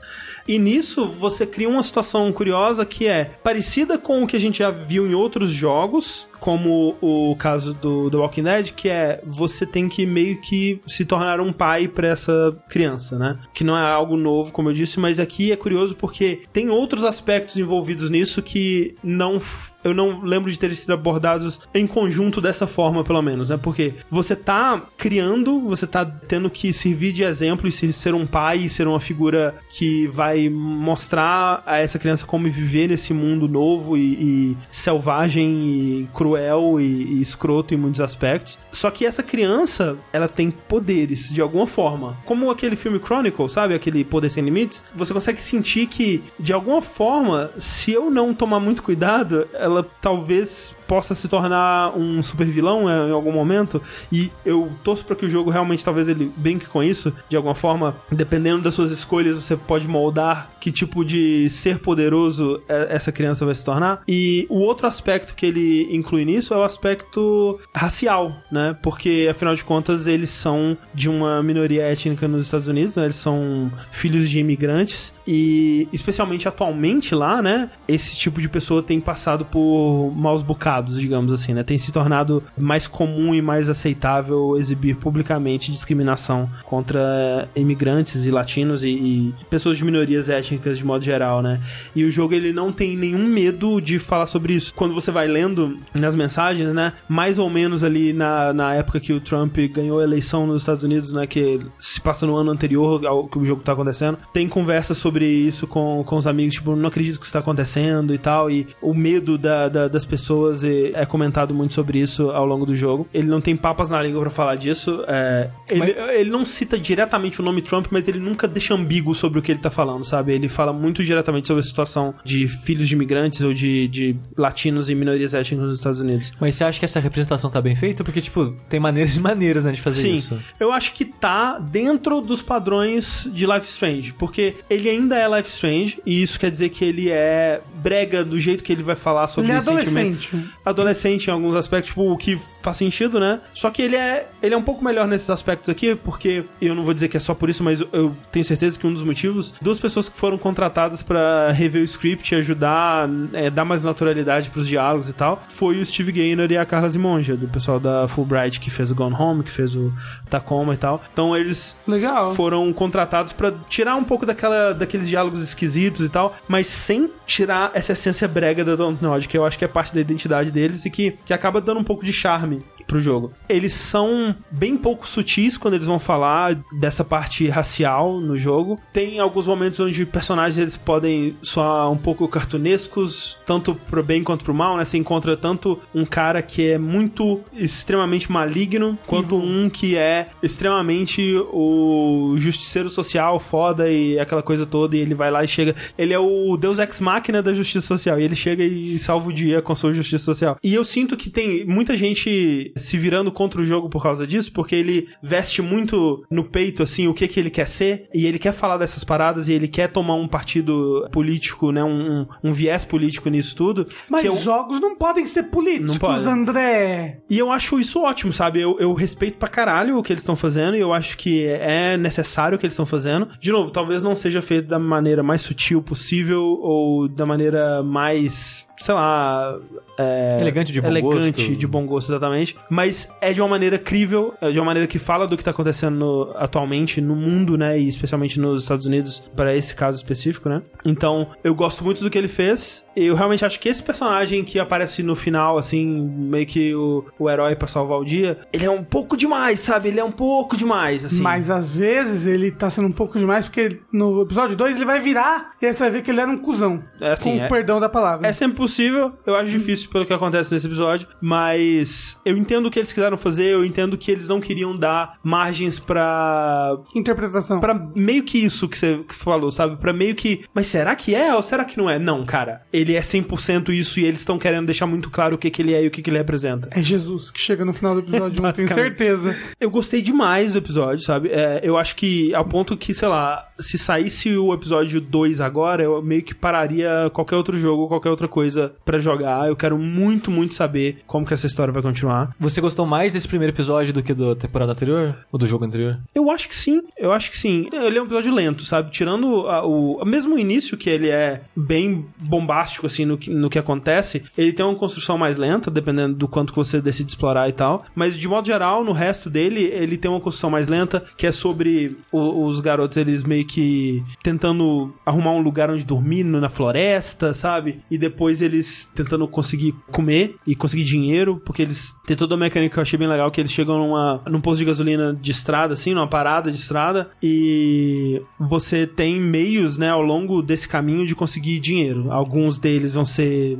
de formas legais, outras de formas ilegais, que você pode decidir ou não interagir com elas. E quando você chega nesse lugar, nessa, nessa lojinha do posto de gasolina, você tem um cenário totalmente aberto com meio que tudo ali tá disponível pra você colocar na- no seu carrinho de compras e, e decidir levar ou não, de forma legal ou roubando. E outras formas de você gastar esse dinheiro ao longo desse episódio. Então, ele- esse sistema monetário dele eu achei legal e Parece as decisões que, que ele te faz tomar, porque, por exemplo, tem, lá, tem uma barraca de acampamento que custa, sei lá, 60 dólares. Mas, ah, o, o saco de dormir, porra, é 15 dólares, né? Se comprar dois sacos de dormir, talvez eu consiga comprar umas comidas top também, né? Então você meio que tem que decidir. Ali do outro canto tem uma máquina de garra. E o menino, ele quer muito o bonequinho que sai na máquina de garra. Será que você vai tentar uma vez só? Porra, é um dólar só, mas se não conseguir da primeira, aí você, porra, você já colocou um, quem coloca um, coloca dois. Então você vai tendo que decidir como que você vai gastar esse dinheiro. Do lado de fora tem uma família comendo, você pode mendigar, você pode mandar o menino mendigar, por exemplo. Porque o menino é mais, mais novinho, né? Talvez atraia a simpatia dele. Tem um, um lixo, você pode enfiar a mão dentro do lixo pra ver se acha resto de comida pra comer. Então tem, ele te oferece uma, uma situação muito aberta pra você decidir de da, da forma que você quer jogar. E dependendo das suas escolhas, coisas diferentes vão acontecer e essa coisa toda normal pra esse tipo de jogo. Então, ele faz muito o que esse tipo de jogo faz, né? Que é te colocar em situações difíceis, onde você vai ter que tomar decisões morais e tal. Mas acho que a Download ela tá um nível acima do normal, mesmo da- do que até o Telltale tava, na qualidade da escrita, na criação do mundo e, e especialmente na visão artística desse mundo, sabe? É realmente um jogo muito bonito, cara. A direção de arte dele eu acho incrível e gosto muito do- dos dois meninos. O que eu tô curioso, sei lá, não sei se o Sushi eventualmente vai dar uma chance pro Life Strange 2, mas eu queria saber o que, que ele acha desse adolescente. Porque ele é um adolescente bem diferente da Max e da Chloe. Ele é um cara mais sério, assim, ele é um cara mais. menos teenager bobão e tal. E, e- apesar de que é maconheirinho. Maconheiro vai morrer antes do Natal. É, eu vou esperar sair mais episódios depois do jogo. Então, é, o quão ferrado eu tô em relação a isso, porque, André, eu não gosto de jogar jo- jogo episódico. Eu espero sair tudo pra depois jogar. Sempre, sempre, Uhum. sempre. Eu fiz isso com o Life Strange 1, pretendo fazer com esse 2. Quantos anos vai demorar pra eu conseguir jogar o Life Strange 2, você acha? Eu não sei, eu não sei se eles soltaram uma previsão do lançamento dos episódios, mas. Mas eles eram mais de boa que a Telltale pra soltar os episódios. Eu, eu lembro que o da primeira temporada era meio que um por mês, assim, ou um a cada dois meses. Então vamos dizer aí uns seis meses pra sair tudo. Hum, então você acha que na metade do ano que vem eu já tô jogando Ah. esse jogo? Antes disso, até. Talvez antes. Começo. Porque assim, eu tô com muita vontade de jogar, mas eu não gosto de jogo episódico. Eu, eu gosto, eu, eu, Sabe por quê? Porque quando eu vou no outro episódio, eu já, eu já perdi a conexão do negócio? Eu não sei. Eu não, eu fico, eu fico com ela, sabe? Eu, eu termino o episódio e eu, eu tô ainda processando tudo que aconteceu Mas eu, e vendo o que outras pessoas fizeram. eu gosto de maratonar a série, entendeu? Eu não Eu gosto não de gosto. assistir um episódio por Quando eu semana. maratono qualquer coisa, eu sinto que eu não aproveito. Tipo, é, é, é uma, um lanche do McDonald's. Tipo, eu fiz aquela parada intensamente, duas horas depois já, já não lembro mais nada. O que, que você fez no McDonald's? Ah, não, comida do McDonald's, é isso aí. Eu tô no meio termo, porque eu não gosto de jogar tudo de uma vez, mas eu gosto de dar um, dois dias ali pra descansar entre os episódios. Mas eu não quero esperar dois meses, por exemplo. É, assim, é, talvez dois meses seja muito. né? Se, se fosse um episódio por mês, eu acho que estaria ok. Caramba, mas se ele é, tá, tá sendo tão bem trabalhado assim, cada episódio, pelo menos o primeiro episódio parece ser bem trabalhado, será que vai ser um mês só pra sair um próximo episódio? Assim, Ou eles- será que ele já tem tudo trabalhado, Acho que tudo não, mas eu acho que grande parte sim. É. tipo, todos os episódios já? Eles parecem ser mais organizados do que o pessoal da Telltale, sabe? Nesse sentido, pelo menos, assim. Se você for pensar que, né, porra, em junho eles anunciaram, o jogo já tá aí certinho e tal. Lançaram até o Capitão Spirit antes, bonitinho. Ah, Sim. E você gostou do Capitão Spirit? Gostei, é legal. É legal. Tipo, é bonitinho. A ligação que ele tem com o 2 é significante? Assim, não- você não precisa. Tipo, a ligação é o- os últimos 10 segundos dele, assim. É, tipo, é, você vê os meninos passando na rua. Quase isso. É. E assim, com certeza isso vai voltar a ser importante em algum momento do 2, mas quando for você ter jogado ou não Captain Spirit vai ser meio que relevante. Mas é legal, eu, eu- eu recomendo porque É de graça, né? é, e é um mundinho ali tipo Life Strange pra você explorar e tem muita coisinha pra você descobrir e tal, é, é legal. Então, recomendado. Selo Cocô Triste. Selo cocô triste do Vértice. Falando em crianças felizes ou não tão felizes, eu joguei um joguinho muito batuta essa semana. Que eu achei a cara do Rafa. Rafa, o que você vai jogar? Esse aqui. É o que? É um jogo que o Rafa jogaria. Eu gosto de jogar jogo infantil, não sei porquê. Eu não, não, que ele infantil, que é um jogo de plataforma, o tipo de visual É, e tal. deixa eu falar logo o nome, que o nome do jogo é Adventure Time. Não, mentira. Mas Ele- assim, é- ele era pra ser Adventure Time e eles perderam a licença no meio? Então, porque o nome do jogo é The Adventure Pulse e ele é um jogo que tem muita, muita inspiração visualmente e tematicamente com Adventure Time. Por isso que eu brinquei falando que é o jogo do Adventure Time. É, tipo, tudo nele dava pra ser substituído por um personagem de Adventure Time. Então, eu não acho que era pra ser Adventure Time, porque ele é baseado num jogo em Flash. Ele é tipo uma. Ele é a continuação do jogo em Flash, sabe? Mas de quando que é esse jogo em Flash? Porque Não, se for jogo- de antes de 2012, que é, começou a Ah, não, Adventure não, Time? não. O jogo em Flash com certeza também é baseado no Adventure Time. Mas, Ah, ok. tipo, eu acho que o, que o jogo em Flash, eu não achei muita informação sobre ele, não achei ele pra jogar antes de vir pra cá, mas eu- se eu procurar bem, eu tenho certeza que eu acho. Que é o Super Adventure Pulse, que é o jogo em Flash. E que ele já, ele já tem essa, essa negócio de plataforma, são esses mesmos personagens. Por quê? Ele é um jogo sobre um garotinho, um, do, um estilo cartoon muito parecido com esses, esses cartoons de sábado de manhã na TV americana. Só, né? que, só que mais louquinho, assim. é, mais louquinho, mas essa pegada hoje em dia, né?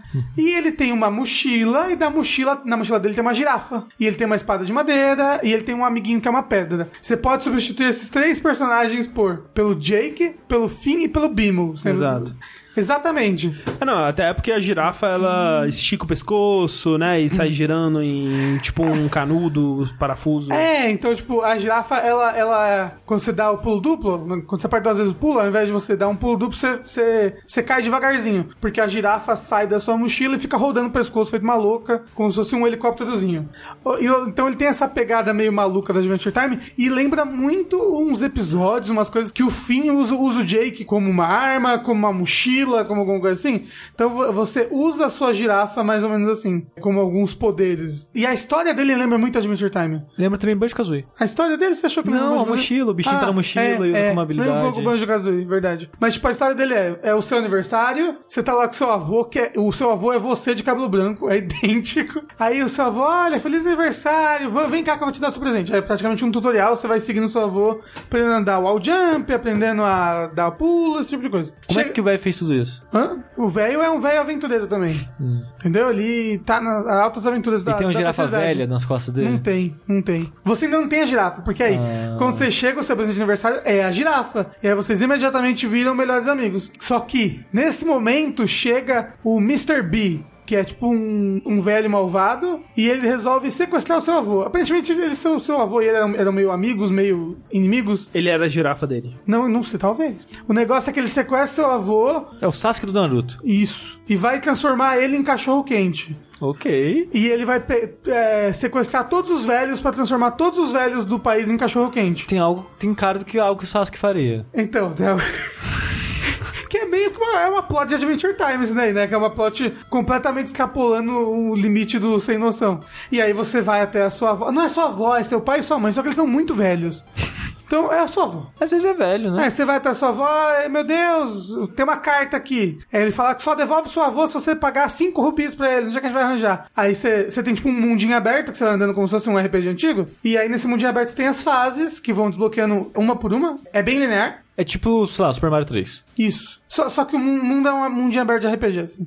E tem a cidadezinha pra você ir depois, pra você comprar uns upgrades, pra você conversar com o NPC. Porque você conversa com o NPC pra descobrir qual o próximo local que você tem que ir. Aí ele abre a nova fase no mapa, entendeu? Aí você vai lá, tem até umas questzinhas, tipo... Ah, eu, a minha esposa tá perdida nesse mapa aqui. Aí você descobre que tem esse mapa ali, aí ali tem um rubi. Aí o moço vai seguindo você durante essa fase. E, tipo, a câmera fica bem afastada, assim. É um, jogo de plataforma. Parece um Super Meat Boy, assim, de tão afastado que a câmera fica. E aí o moço vai seguindo você, você acha a esposa dele, que é um porco. E aí ele acha e vai embora. Ou seja, tem essas questzinhas que você vai fazendo durante as missões. Cada fase tem, tipo, umas cinco mini fases. Tipo, você, você começa num, num poço, e aí você tem que achar o outro poço que você tem que ir. Aí você vai passando assim das mini fases. As mini fases tem uns cupcakezinhos que você, você coleta pra você dar pra um gato gordo. Aí o gato gordo come o cupcake, e aí ele caga um ovo. E aí dentro do ovo tem um chapéu novo, alguma coisinha pra você botar nos seus personagens. Ok. Quem nunca? Que é, é bem plausível. Mas você acha que é uma parada meio Mario 3D? Tipo, essa dinâmica de mini fases numa fase ou são fases completamente diferentes?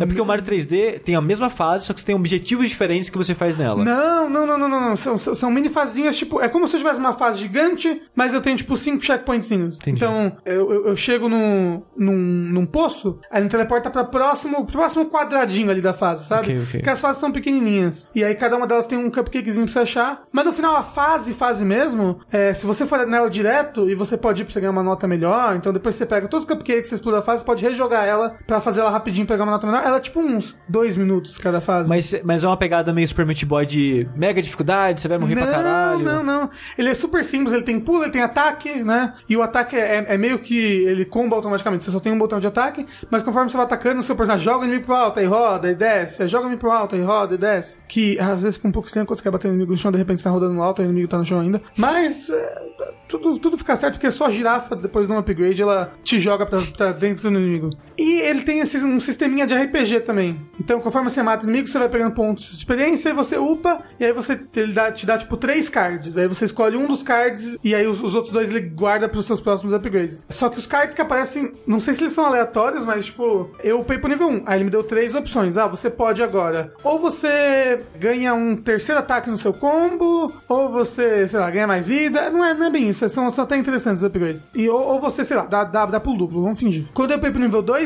ele não voltou às opções que eu não tinha escolhido. Ele me deu uma, uma, uma opção só, que era não morrer em, em queda, de uma vez só. Eu só perco metade da vida. E aí, quando eu upei pro nível 3, ele trouxe as opções de volta, e aí ele trouxe mais uma nova. E aí, acho que ele vai... É interessante essa maneira que ele vai fazendo no level up, é até é, diferente. Mas você acha que nem a gente tá falando do Mega Man? Que nem a gente tá falando do Mega Man, você acha que afeta muito A dificuldade? a dificuldade do jogo? Eu acho que o jogo ele, ele, ele- não tem esse porquê ser difícil. Ele é. Apesar do humor dele em alguns momentos não ser infantil, tipo, não ser infantil não. Não, não porque é um humor adulto, mas porque é um humor que eu acho que uma criança não. Não ia apreciar muito? Não ia apreciar. Por exemplo, você tem um, um monstro que fica no cemitério, que a menina fala, nossa, não, você tem que matar esse monstro que tá no cemitério, ele é horrível, eu odeio esse monstro. Aí você, porra, vai no cemitério matar o monstro. Aí você chega lá e não é um monstro, é só um hipster que reclama dos baristas e não sei o que. Ou seja, é um humor que a criança não vai entender.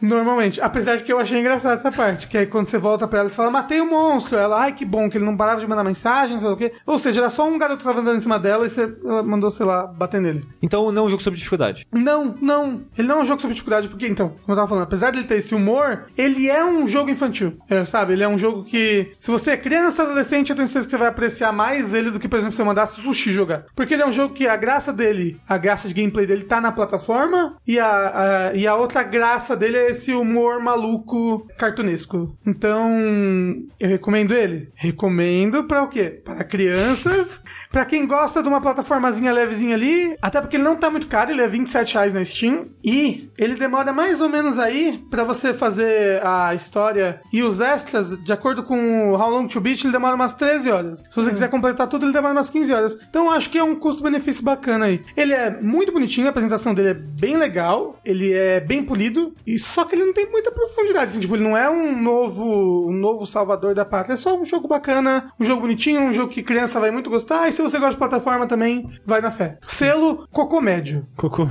É o cocô com a cara do dito. Isso. Que é aquela É. boquinha reta. Eu joguei um jogo, Rafa, recentemente que ele se adequa a quase todas essas qualificações de recomendação que você deu aí. Que é um jogo que eu recomendaria pra pessoas que talvez estão começando a jogar videogame. Eu acho que é um ótimo jogo pra você indicar pra alguém que talvez nunca jogou um jogo antes na vida, assim. Ou que, sei lá, né, jogou quando criança e você quer mostrar, olha, isso aqui são videogames hoje em dia. Que é o The Gardens Between. Ele é um jogo de puzzle que saiu pra tudo aí, acho que saiu pro PS4, PC, acho que Switch também, Sim. Xbox One. Curiosamente não saiu pro celular, eu acho que ele se daria muito bem no celular, porque ele tem um Sim. controle bem simples. E ele é um jogo de puzzle que, desde que ele foi anunciado e quando a gente jogou ele no, no Big, né, no Big Festival lá, ele me lembra um pouco Monument Valley, na filosofia de puzzle dele, porque os puzzles dele são mais sobre interagir com o mundo e ver como o mundo reage e eventualmente chegar numa solução do que sobre realmente raciocinar e usar lógica e tal. Ele é meio que uma, um diorama que você vai cutucando até sair uma solução dali. E a graça tá em ver como que esse diorama reage e as coisas curiosas que vão acontecer com a manipulação desse diorama.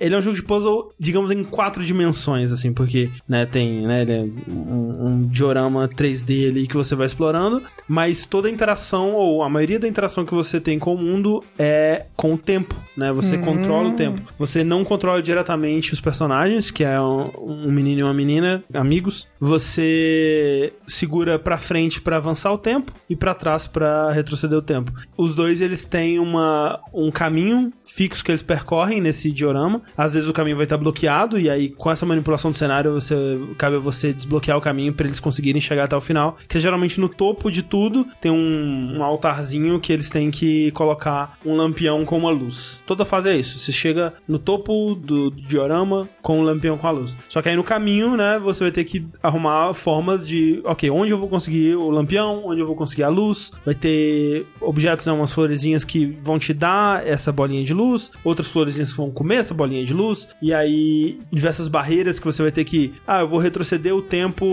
aqui porque tem, tipo, tem um esqueleto de um dinossauro em, é, em cima do diorama inteiro, assim, que é uma ilha, né? Se eu avançar o esqueleto do dinossauro no tempo, ele se desfaz e cai. Aí um osso cai e faz, forma uma pontezinha aqui. Mas se eu avançar um pouquinho mais, o osso ele continua quicando e forma uma pontezinha em outro lugar. E aí libera outro caminho para eu acessar, né? Então, ele é sobre essa manipulação do tempo e do- dos objetos. Mas esses dois personagens, eles estão destacados do tempo. Não, não. Não, eles param também. Se você não avançar, eles param no tempo. Que nem o André comentou, você não controla eles. Você controla só o tempo. E o que eles vão fazer depende de como você alterou o mundo naquele. na- no momento. Por exemplo. É, mas tipo, se eu avanço o tempo, eles avançam juntos? Isso, eles sim. ficam rapidinhos? É, Não. e, e às vezes. Não, o, o avançar o tempo, porque tipo, se você não fizer nada, o tempo tá parado, não acontece nada. Tipo, você tem que apertar pra frente pro tempo andar, e aí eles vão andando. É, e às vezes não andar pra frente, porque o jogo tenta passar um pouco de personalidade enquanto isso, então, sei lá, estão numa ilha que nem falou tem dinossauro. Não sei se acontece isso, só tô dando um exemplo. De uma outra fase que eu não lembro todos os detalhes que eu joguei no Big. Você tá avançando um tempo. Às vezes um fica pra trás pra olhar o cenário, pra mexer em alguma coisa enquanto o outro avança. Aí daqui a pouco o que tava na frente reparou que alguém ficou pra trás. Eu tipo, espera, tipo, fica olhando assim, impaciente, esperando. Mas se eu voltar eles e, de- e avançar, eles vão fazer exatamente as mesmas coisas sempre? sempre. Sim, a menos que você modifique o cenário. Por exemplo, tem uma fase que, tipo, Mas você não modifica o cenário só avançando no tempo? Não, Não. você pode clicar em algumas você coisas. tem um botão de interação também. É, onde você interage com alguns objetos que esses objetos, ah, muitas vezes, eles estão destacados do tempo ou em outra, em, outra linha temporal, digamos. Por exemplo, então você, tem coisas que se destacam Sim, no tempo. por exemplo, se vo- nessa do dinossauro, por exemplo, se você for só avançando, o dinossauro ele continua parado na posição que você deixou ele. Mas tem um item, né, um, um lugarzinho, um pedestalzinho no cenário, que se você interagir com esse pedestal, você controla o, o quanto que o dinossauro está desmontado ou não, é, né? Porque os ossos estão caindo, então você controla a caidura desses ossos no cenário. E aí tem coisas, por exemplo, assim, tem é, é, essas, esses dioramas, eles representam memórias desses dois jovens, desses dois adolescentes, que fica sempre bem abstrato, assim, né? Tipo, não abstrato, mas metafórico, né? É porque o que você vê do mundo real mesmo é na tela de introdução, que mostra as casas dos dois, assim, né? Uma, uma de um lado, outro do outro, um jardim entre elas, né? Olha aí. E aí tem de uma tem uma cadeira de plástico assim perto da janela e a outra tem uma corda feita de lençóis pra sair pela janela assim. E aí no fundo tem uma casinha de árvore que é pra onde eles iam e lá nessa casinha de árvore eles tinham altas aventuras na imaginação deles e tal. E aí tanto é que quando você vai pra esses, pra esses mundos, eles estão são ilhas flutuando no oceano que você acessa através de um barquinho que é essa casinha da árvore. São as memórias das aventuras e das brincadeiras desses jovens. Então tem ilhas que representam momentos específicos que foram marcantes para eles. Por exemplo, ah, teve a vez, né, o jogo é totalmente não verbal, então ninguém vai contar isso, mas pela ceninha você consegue né, ver a história. Ah, teve a vez que a gente minha, minha jaqueta caiu no esgoto, a gente tentou entrar no esgoto para pegar minha jaqueta e tal. E aí na fase, isso representa como um, um ralo gigante de que tá puxando toda a água assim, como se fosse um esgoto mesmo. E aí no fundo assim uma jaqueta gigante sendo jogada e, e caindo por esse ralo e tal. E aí a menina, que é a, a, dona da jaqueta, ela vai andando, né? Você vai andando com ela e cada uma do, cada, cada um dos personagens consegue interagir com um tipo de objeto diferente do cenário. Então, acaba que você precisa sempre dos dois para progredir. Eu, eu achei que quando você interagia com o cenário, você, você interagia, tipo, magicamente. Tipo, quando você derrubou o dinossauro. Eu, Tem... tenho, eu tenho que fazer um personagem derrubar o dinossauro? Sim, você se interage com um pedestal que vai manipular o dinossauro. Geralmente é um ou o outro, assim, não tem muito, muita coisa que os dois podem fazer. Uhum. É, ou um outro. Então por isso que você precisa sempre dos dois. Por exemplo, nessa fase da jaqueta no, no esgoto e tal, é, a menina ela fica, ela vai andando assim, só que ela vê a jaqueta e ela fica olhando a jaqueta. E ela não avança, né? Porque, porra, minha jaqueta ali, caralho, minha jaqueta, aparentemente é uma jaqueta importante. E você precisa dela lá na frente, né? Então você tem que dar um jeito dela não ver a jaqueta e progredir no caminho normal. Então você tem que fazer umas paradas para bloquear o caminho pelo qual ela seguiria e viria a jaqueta, esse tipo de coisa. Então, assim, é um jogo bem simples, né? A interação com o mundo é bem simples, né? São basicamente três botões, né? Um para voltar, um para avançar e outro para interagir. É, e os puzzles, eles não tem muita situação, tipo, você vai andar para frente até acabar, aí você, ah, posso interagir com isso, isso e aquilo. Aí você vai tentar uma, duas vezes resolver o puzzle. É, isso mais no começo. Tipo, eu fiquei impressionado com o quanto que eles conseguiram tirar disso e o quanto que eles conseguiram deixar ele complexo, por mais que quando tava realmente ficando mais complexo e interessante o jogo acaba. A sensação que eu tive é que eu terminei ele em uma hora, mas Nossa. o Steam disse que eu terminei em duas. Então, assim, mas ainda assim, um jogo bem curto. Mas assim, eles conseguiram tirar bastante dessa mecânica, sabe? Eles brincam bastante com muitos elementos, né? Então, quando tem essa mecânica simples, mas porra, tem muitas fontes que te dão a bolinha de luz, tem muitas fontes que tiram ela, tem uns robozinhos que carregam o lampião para você e eles têm movimento próprio pelo cenário. Tem fases que você tem que identificar qual que é o robozinho que vai te levar a luz pro lugar certo, mas aí depois esse vai para cá e para lá e, e, cabe a você organizar isso mentalmente, pode ser meio complicado. Tem momentos onde eles brincam, por exemplo, com perspectiva, que é uma, uma fase que é, eles estão observando as estrelas assim. Aí a, o ponto de luz é uma estrela cadente que você tem que alinhar com a perspectiva perspectiva do cenário girando e o seu lampião no lugar. Se o seu lampião tiver onde a estrela tá, a estrela se transfere pro seu lampião e tal. Então tem muitas brincadeirinhas que eles conseguem fazer com essa mecânica. Eles vão bem a, além do que eu tava realmente esperando. Teve momentos que eu realmente fiquei empacado, tipo, o que eu tenho que fazer aqui e tal, mas foram raros. É engraçado. Então no Big eu acho que eu joguei metade do jogo. Porque a, o demo que tinha lá já era uns 30, 40 minutos. Vamos dizer um terço, assim, mais ou menos. Uhum. Fora, fora, que eu acho que no Big as fases não estavam necessariamente em ordem. Não, assim. não estavam. É... Porque já tinha uma dos robozinhos que você tava comentando lá. É. Mas é, então. É ok. É um, é um, jogo legal. Como eu disse, ele é bem simples, bem curtinho. É um jogo muito bom para você apresentar para alguém que não conhece muito, né? Porque ele não é intimidador nos controles, né? Ele é bem de boa de qualquer pessoa pegar e jogar. Você acha que quem curtiu Monument Valley. Eu acho que sim. Vai curtir o jogo. Por isso que eu falo, ele é um jogo que seria muito bom se ele saísse em celular. Eu espero que ele saia. É, é possível. Gostei, gostei de The Gardens Between, é legal. Selo Cocô Triste. Cocô Triste, mas assim, né? É um Cocô Triste, mas nem tanto. É um Cocô Triste, mas ele não tá chorando. Isso. Tipo, ele tá. Ele não tá com a boca triste, mas você olha a sobrancelha em cima do olho assim, tá aquela meio caidinha, assim, meio Isso. triste. Pra quem não sabe, é o inverso, viu, gente? Quanto mais triste o cocô, mais a gente gostou do jogo. Isso, é meio confuso. É, a gente é tem confuso. Que, a gente tem que reformular esse sistema, não tá legal. Outro jogo bem simples que saiu essa semana e eu joguei foi o Wonder Song. Ah, olha só, essa, isso daí tá bem falado, hein? Esse tá bem falado, né? Todo o- mundo falando sobre. Na verdade, saiu semana passada da gravação. O Nautilus fez vídeo, o Overloader fez vídeo, o pessoal dos dois é, sites canais gostaram bastante. E foi um dos motivos que me fez motivar, né, pra querer jogar esse jogo. Eu não cheguei a ver os vídeos porque eu não queria ter influência, né, da opinião deles ainda. E eu não sabia muito bem o que esperar do jogo, exatamente por não procurar muito dele. Só sabia que era um jogo meio que aventura com música. Que você fazia tudo com música. Você joga com um bardo, o que é muito engraçado porque todo jogo é sobre essa parada de. É um jogo de aventura onde o aventureiro não é o aventureiro, alguém que não tá preparado pra lidar com aquilo Tanto que no começo do jogo, a primeira coisa que você faz é você pega uma espada e não consegue nem levantar. É, e você não consegue levantar a espada. E, tipo, quando você tenta bater num primeiro monstro, assim, É. você deixa a espada cair. Tipo, eu não consigo levantar essa porra. É, aí ele faz o que ele sabe fazer. Aqui ele, canta. canta. É curioso, né? Porque quando ele vai mexer com a espada, é com a mesma roda de habilidades da Do cantoria, canto. tipo. Sim. Uhum. É engraçadinho como É. eles fizeram isso. E eu acho que essa brincadeira de é um bardo, é alguém que, em teoria, não é um herói lendário que vai salvar o mundo, porque o clichê do herói lendário é alguém que tá lá com a espada lendária e vai derrotar o mal e salvar o mundo e Não, tal. ou, ou mesmo se for um bardo lendário, ele, ele canta e caem meteoros do céu, sabe? Tipo um bardo de RPG que é. E, e esse cara parece ser só alguém. Alguém com boa vontade, sabe? E o jogo é muito sobre isso, sobre a gente dar o nosso melhor, a gente fazer o que a gente consegue e tentar lidar com até o dia a dia, Sim. de modo E- geral. E até lidar com as coisas ruins que acontecem. Sim, porque o, o nosso personagem, ele a princípio é uma pessoa, aquela pessoa feliz. Aquela pessoa que você vê na rua e fica com raiva. Eu não fico com raiva das Que pessoas felizes. a, a pessoa tá andando na rua sozinha e tá rindo. Que filho da puta é esse? Eu tô ouvindo como assim? podcast.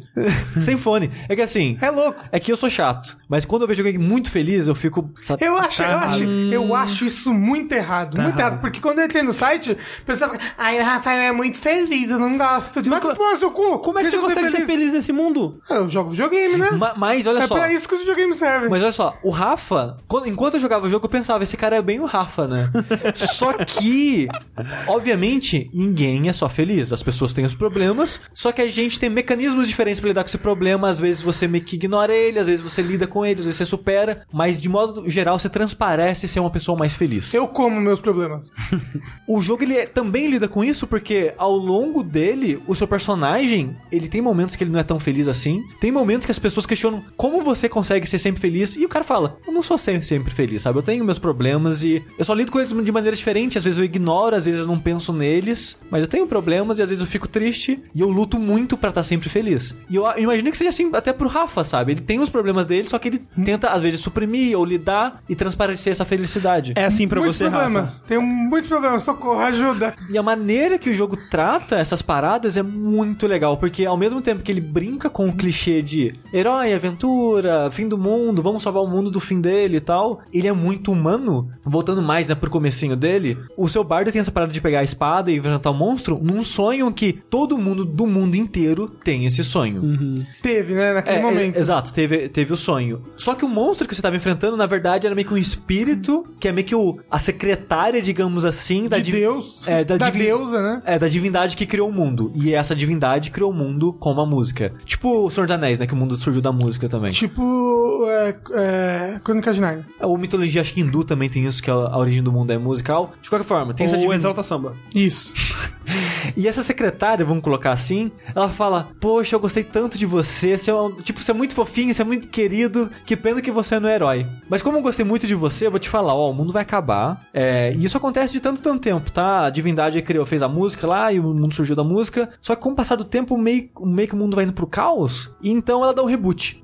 Eu tava pensando sobre isso. É Dark Souls. Eu queria falar um pouco sobre isso. É, porque assim, é, eu fico pensando, por exemplo, tem o Galactus na Marvel, Aham. que ele come mundos, né? Ele vai Isso. andando por aí, ele come mundos. É um problema de dieta bem sério, na verdade. É, só que aí, tipo, quando ele vai comer a Terra, né, os heróis vão lá e falam, porra nenhuma, aí bate nele, ah, Galactus, filho da puta, e aí ele, hahaha, vocês pequenos humanos, ho, ho, ho, ho, ho, ho, vocês nunca conseguirão me derrotar, haha, como eu sou mal.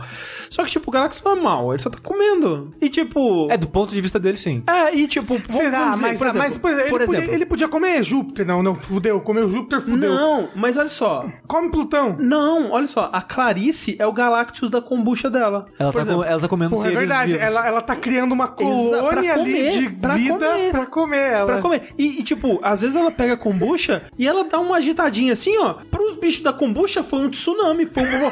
Foi um. aca- Acabou, todo, morreram famílias, sabe? Só que, tipo, a Clarice Mar, ela não tá fazendo maldade. É, tipo, é outro nível, sabe, de existência. É aquela parada, né, do, do gigante a formiga e Exato. seja, tá. E aí, realmente, assim, porque, por exemplo, agora, imagina, a Clarice vai beber a kombucha dela. Aí a kombucha dela ataca. Vem uma super, um super fungus, assim, da kombucha, vestido com as roupas coloridas e ataca ela. Você acha que a Clarice ia falar, haha, pequenos fungos não vão me derrotar? Não, ele ia jogar para do chão e sair correndo. É isso que tinha que acontecer com o Galactus, quando alguém ataca ele. Ele, caralho, velho, que loucura.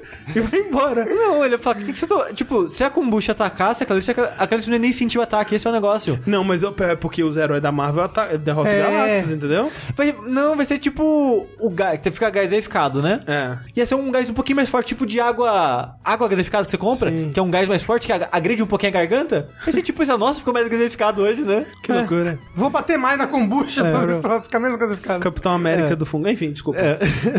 Mas voltando pra história, tá nesse fim do mundo. Pra, pra essa secretária, é, coisa, é uma coisa natural. Vai acontecer, sempre aconteceu, aconteceu várias vezes, não vai ser última. Sim. A gente só quer o herói. Ela, você não sabe a princípio porque quer o herói. Porque meio que o, o- fim do mundo tá predestinado. Mas ela fala pra você o seguinte: Mas olha só, como eu gostei muito de você, tem uma parada assim, ó. Se você juntar todos os pedaços de uma música aí, a música da Terra, a música que une todos os sentimentos da Terra e tal, todos os humanos e os seres. É aquela música, né, da África, pelo Toto. Exatamente. Ok. Não! Ok, tá, vai.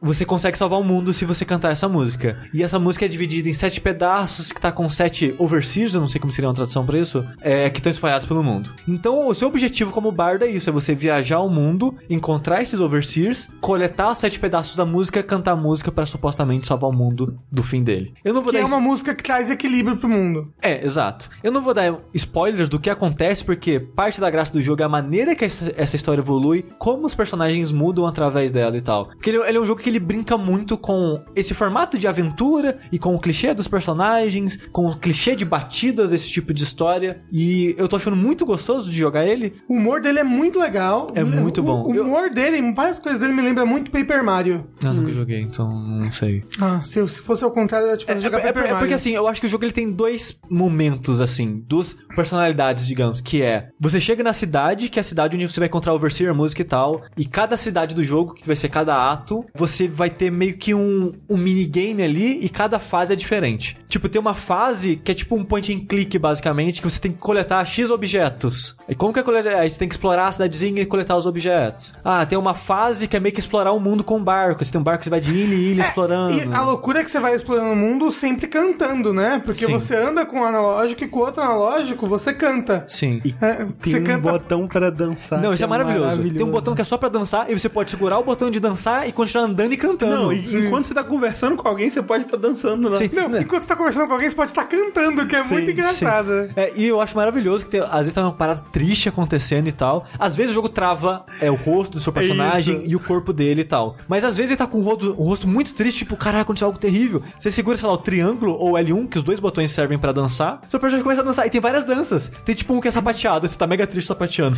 Não, tem é, uma a, que é a parte de cima do, do corpo tá séria, só que as perninhas sapateando, cara, é muito bom. Aí tem uma que é tipo uma dancinha de gato meio parada de anime, que ele fica as duas mãozinhas fazendo orelhinha de gato e meio que rebolando com a, com a cintura. Aí tá tipo a parte triste, ele não, não coloca a mão na cabeça, mas fica com a cintura meio rebolandinha, assim. É muito bom. É muito bom. O- e tipo, você não usa em momento algum do jogo pra funções mecânicas, pelo menos não usei até agora, eu acho que no último capítulo dele, no último ato. Mas dá tanta personalidade pro jogo você poder sair dançando por ele, sabe? Não, e é muito louco que cada vez que você canta, o cenário eles são meio que vários recortes de papel. Sim. Então, quando você canta, o cenário inteiro vibra e Sim. mexe e É. pula. O jogo. Tanto que você tem até a opção de desligar isso, porque alguém pode ficar enjoado, sei lá. É, o jogo eu não acho ele especialmente bonito. Não, mas, eu ele tem ca- muita personalidade. Sim, sabe? exato. Ele, ele não é bonito, mas tem carisma. E, e eu acho curioso porque ele. Eu não terminei, eu tô no terceiro ato, mas ele tá ficando mais bonito com o tempo. Parece que ele foi desenvolvido de forma linear e com o tempo o desenvolvedor, os desenvolvedores foram melhorando, sabe? É, é, tem outra parada que. Tanto que eu acho que o personagem mais feio é o protagonista. Talvez, que ele é mais ele, simples. Ele é muito simplesinho, assim. Mas eu acho interessante no jogo que o mundo não faz necessariamente sentido, porque Aham. a vila que você começa é tipo uma vila medieval, tem que ser um bardo, né? Sim, sim. Sim. Hoje em dia você não chama os músicos de bardo, você chama, sei lá, de Ah, músico. sim. Conforme você vai progredindo, tem uma vila que é tipo a época dos piratas, sabe? Do colonialismo.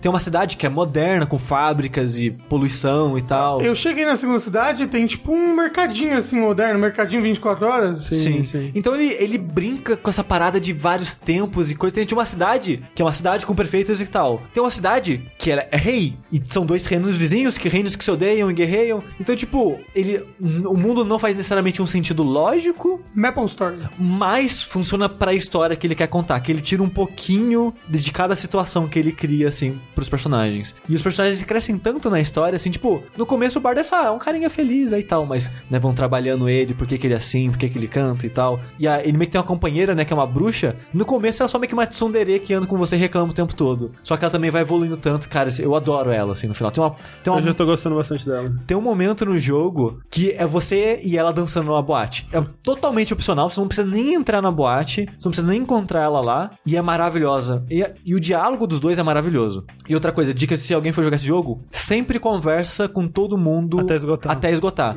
Porque o, o que eu tava falando antes, E né? canta perto das pessoas também, que é engraçado. É. Mas, e o que eu tava falando antes, né? Que, tipo, tem. O jogo ele tem meio que tem dois humor, personalidade assim. Que a história é um pouco mais séria. Ela tem, né? o- ela também tem humor e é engraçada e divertida. Só que ela é um pouco mais séria, assim, por causa das consequências e tal. E conversar com as pessoas da cidade é loucura. O pessoal da cidade é a parte mais inocente, mais viajada, mais engraçada, mais Paper Mario que o Rafa tava falando, assim. Porque cada história meio que personagem tem ligações e um contozinho, uma coisa acontecendo, mas é sempre coisa mais, tipo, viajada. Os piratas que be- bebem café e vendem café, umas paradas loucas assim. A coisa que eu menos tô gostando no jogo é quando ele tenta ser jogo mais tradicional. Eu tô achando meio chato essas partes. Os puzzlezinhos quando você vai encontrar o overseer, essas Ah, paradas. eu, É. tinha- eu, eu, eu gostei dos primeiros puzzlezinhos ali, que é da flor, né? Que você vai cantando, na direção que você vai cantando, a flor vai seguindo, então eu achei interessante. Mas eu acho uma parte mais chata do jogo, sabe? Porque, tipo, cada ato do jogo é meio que dividido em duas metades. A primeira é você vai explorar a cidade, resolver essa situação. Que eu falei, às vezes vai ser meio point and click, às vezes vai ser meio aventura. Cada uma tem uma pegada diferente. Mas é sempre focado, você vai andar, explorar e cantar. Você vai usar o canto de maneiras diferentes e variadas. O jogo ele consegue criar muitas situações diferentes, isso é bem legal. Aí quando você tá indo pro Overseer, você tá meio que no plano mágico lá do- dos espíritos, vira um jogo de plataforma. Aí o primeiro deles, você usa o seu canto para guiar uma, uma planta. Tipo, Tipo, você coloca o analógico para cantar para cima, a planta vai subir. E assim você vai usando o analógico, né, pra guiar ela. Tem outros que você, tipo, usa o canto para guiar o vento para te jogar. Tem um que você usa o canto para fazer uma área de efeito de uma luz e nessa luz acontece algo. Tem um canto que faz meio que um cone de visão, um lugar tudo preto. A única coisa que você enxerga é o cone que você canta na direção. E você consegue ver, tipo, as plataformas, as coisas. Então, cada templo diferente que você vai é uma mecânica diferente de um jogo de plataforma diferente. E eu acho essa parte mais chata do jogo, assim, que não é muito gostoso de controlar, de pular, de fazer essas coisas. É, a mecânica de cantar, de modo geral, tipo, eu, eu, eu entendo que, assim, eles quiseram fazer um jogo musical, mas não necessariamente um jogo de ritmo, né? Então, Sim. assim, é, o que você tem que fazer muitas vezes é assim, alguém vai cantar uma parada e você tem que imitar, né?